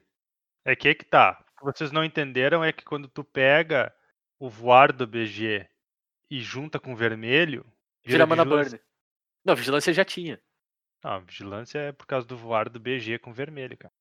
Não, não, não. Se tu junta voar com vermelho, vira mana burn, cara. Tá lá na paleta de, de game design. Eu acho que vira vigilância. Mas aí ele teria vigilância, vigilância. Não, ele nunca teve vigilância. A vigilância do BG? Não, é o voar do VG. Não. Tudo, o bicho é voar vigilância, o bicho BG do Bernardo da referência lá. Ele tem os Tá, dois. então tu junta o vermelho, o vermelho tira fora o voar, porque voar é azul, o vermelho é o oposto de azul. Fica Mas o que eu tô dizendo é, tipo, tu junta o vermelho com voar, vira mana burn. Tá aí, ó, tá no bicho, tá escrito na carta. Tá no manual do troço. Eu tu tinha o uma vez um desse bicho episódio, com né? VAR e, e ele era vermelho e não tinha mana brunete. É que não tinha o BG. Ai meu Deus. Eu deixar pro ouvinte tentar adivinhar quanto tempo a gente tá gravando esse episódio. Depois dessa conversa de louco. Enfim, mana burn, cara. Temos queimadura de mana de volta, então. Como um comandante. Não só de volta, mas de volta pra liderar uma estratégia, né? Cara, e o Jund cai muito bem isso no Jund, né? Faz completo sentido, né? Essa é uma coisa meio caótica, né? Uma coisa que, tipo. Não, Sim, não, não devia estar acontecendo, mas aqui acontece, e é isso aí, gurizada. Lidem com isso. E é um jeito diferente de bater nos caras, né? Porque Jund geralmente quer Sim. fazer isso, quer bater nos magrão. E, e eu achei bacana, cara, que, tipo, mais uma vez, é simétrico. Se tu não gastar tua mana, tu também, tu também toma, Sim. sabe? Só que tu é o cara que sabe que isso vai estar acontecendo na mesa, né? Então tu é a pessoa que consegue abusar disso. De diversas maneiras, né? Tem muita carta que interage bem com isso. E, cara, é o deck que pela primeira vez eu consigo pensar em usar, tipo, aqueles dois encantamentos, tanto o vermelho quanto o verde, que dobra a mana de todo mundo, gerado por terreno. Aham. Que é as cartas que eu sempre olho e pensei, cara, não dá pra usar isso aqui no Commander, porque eu vou gerar o dobro, mas meus oponentes vão estar gerando o dobro também. Então, eu vou estar dando seis vezes mais mana pros meus oponentes do que pra mim, vamos dizer assim. Nossa, todos os efeitos de dobrar mana possíveis pra todo mundo. Sim! E esse cara? E esse cara. tu vira um terreno, cada um gera 8 mana. É. É. E toma 42. E é isso aí. cara, é, é muito bacana. E daí tu vira o terreno dos caras. É. Exatamente. Não, e Mindslaver nesse deck, pra te virar as mãos no cara e passar o turno. Bah, É. imagina, Lock de Mindslaver, cara. Bunny de Ruin e Crisol dos Mundos. 10 de 10. O bacana, tipo, bacana e não bacana dele ao mesmo tempo é que ele é um fim nele mesmo, né? Tipo, ele tem uma cara bem de design moderno, no sentido, tipo, ele, ele tem uma linha de texto que te beneficia por um. E também te pune, né? Mas te dá um plano de jogo, que é o Mana Burn, e ele é a própria Exatamente. engine quando ele adiciona mana pra todo mundo, né? Então, tipo, ele é bem completo. Ele faz lava, passa, cozinha, basicamente, né? Ainda pode bater 4 em alguém antes de fazer isso, porque tem vigilância. Então, se quiser, tá tranquilo. E, cara, tu provavelmente vai ativar essa habilidade dele nos momentos inoportunos pros seus oponentes, né? Onde eles não têm a oportunidade de usar essa mana de maneira bacana. E é aquela, né? Quer queira, quer não, é 3 de dano. No pior dos casos, tá dando 3 de dano em todo mundo por turno. O que é bem, bem forte. É, é, existem alguns poucos decks que vão conseguir usar a mana sem importa o que tu faça. Mas Uhum. eles são exceção mesmo, né? Decks que têm habilidades ativadas nos comandantes. O, tu falou do Traços ao longo do episódio por causa da, dos partners, né? O Traços é um deck que deixa uma mana de pé e ele é imune a esse efeito. Mas é daí é da natureza do teu oponente. Aí tu tem que dar um jeito de matar ele de outra forma com o teu deck Jundi. Não parece ser muito. Tá, pera. Tu quer que o deck Jund mate pessoas, cara? Pasmo. Sabe o que cai que é uma beleza no deck do, desse cara? Ah, A Belb. é A verdade. Belb cai que é uma beleza no deck de Urlock. Talvez ela incentive os caras a te atacar ao invés de atacar os outros, né? Mas aí- Exato. Talvez esteja passando do limite, né? Mas, cara, é um comandante totalmente único, né? Isso a gente não tem como negar. Não tem ninguém que faz isso. O power level tá aí, é forte, não é absurdamente forte, mas é bacana. E, e é isso, né? É uma estratégia nova que a gente não viu, ou pelo menos não, não no Magic moderno, né? Pode até ser que no EDH de 2002 matar pro Mana Burn fosse uma possibilidade, né? E olha, tem um lado da carta que é fácil de esquecer quando o cara lê que voltou mana burn e tudo mais, dá mana pra todo mundo. Esse é um bicho de 4 mana que rampa duas mana. Sim, Então, e ele é teu comandante. Então, cara, se tu quiser colocar umas cartinhas de custo alto no deck e fazer umas mágicas gigantes, show.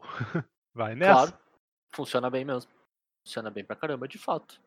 Terminamos, Guris. Terminamos. Chegamos no fim. É e por mais comandante, hein? incrível que pareça, ainda não saiu Commander eh, Masters 2. Mas já foi anunciado já. Já foi anunciado. É justo. Que? Sério? Não, What? não.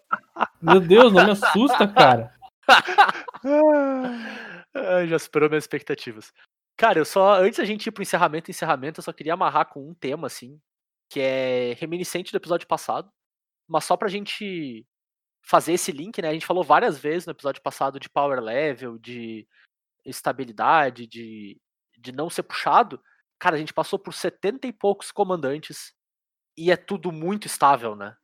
Claro, tem os que são piores, tem os que são melhores, mas, cara, o power level de comandante tá muito bacana.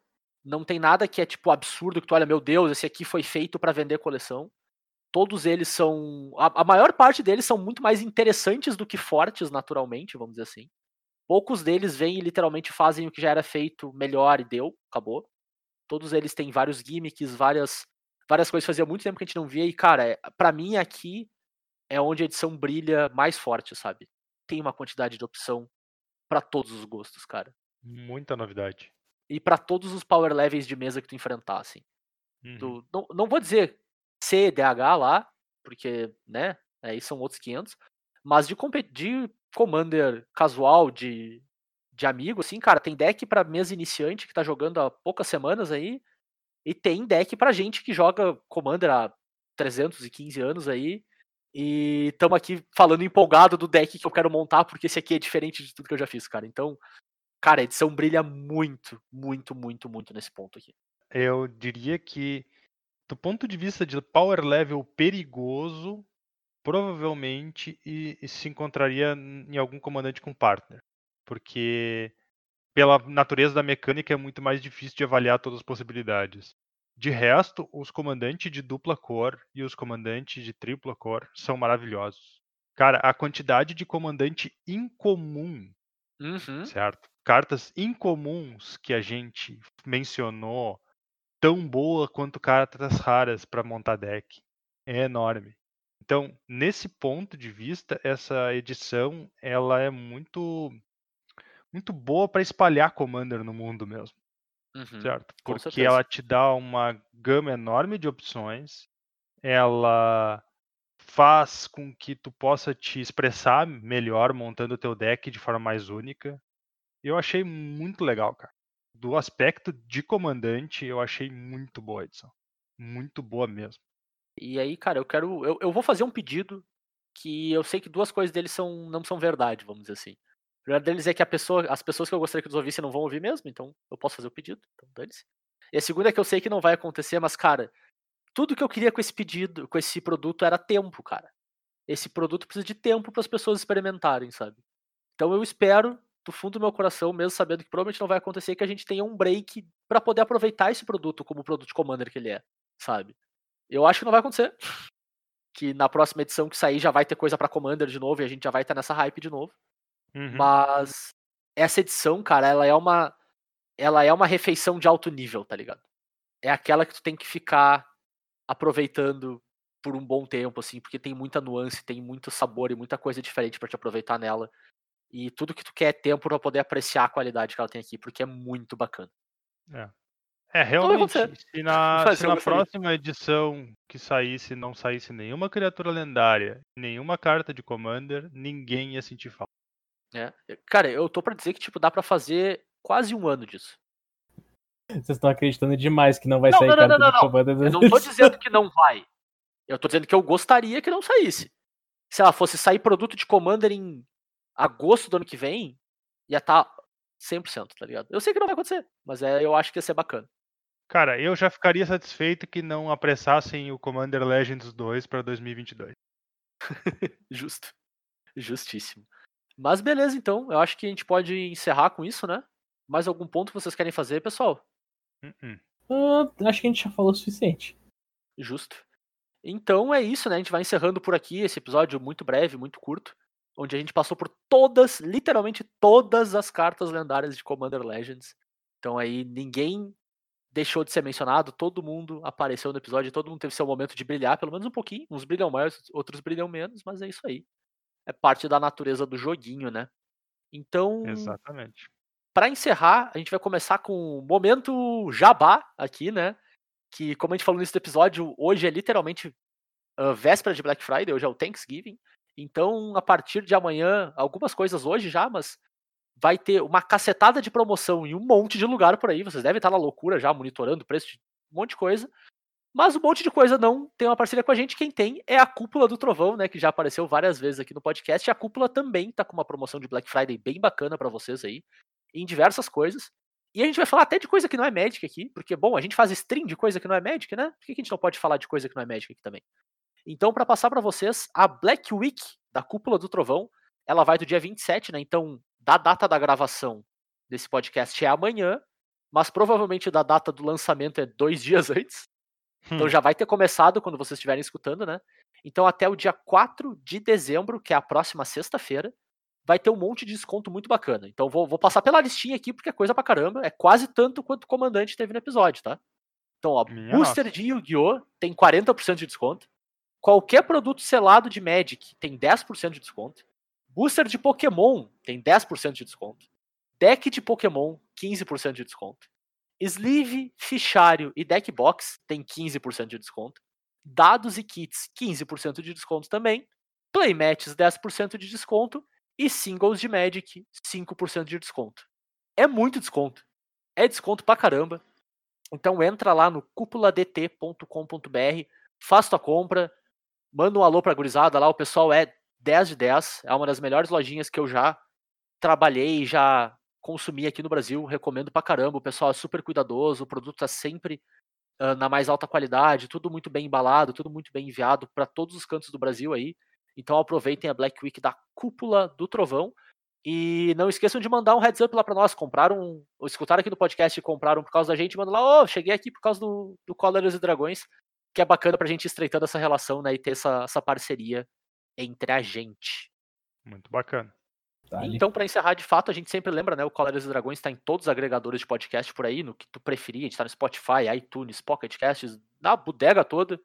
E se por algum acaso a gente não tá no teu, porque faz tempo que a gente não atualiza onde é que a gente tá, ah, manda uma mensagem pra gente, que não custa nada a gente disponibilizar pra ti. Tudo que a gente quer é estar tá acessível nas mais diversas maneiras possíveis, né? Para falar com a gente, vocês podem falar pelo e-mail, pelo colerasedragões.gmail.com ou pelas redes sociais. A gente tá lá no Instagram, no arroba colerasedragões, que é o lugar mais up-to-date para ficar sabendo de tudo que acontece em relação ao podcast, né? Lá a gente posta quando sai episódio novo, a gente posta as nossas, ah, nossas surveys para descobrir as respostas para as perguntas que importam de fato na humanidade. Ah, bem como a data dos- e a- o horário e o tema das nossas streams, né? Agora a gente acabou de encerrar o nosso playthrough de Life is Strange. Bernardo, entre uma e cinco estrelas, por que que tu dá as cinco estrelas pra Life is Strange? Cara, a história do joguinho é muito boa, cara. Muito legal, muito legal. Não necessariamente eu dou 5 estrelas, mas é um, um jogo, bom jogo, cara. Recomendo. Gostei de jogar ele. O Bernardo ele dá cinco estrelas menos uma garrafa. Justíssimo. Cara, aquela parte das garrafas é muito odiosa. E saber que existem mais momentos como aquele me deu um troço.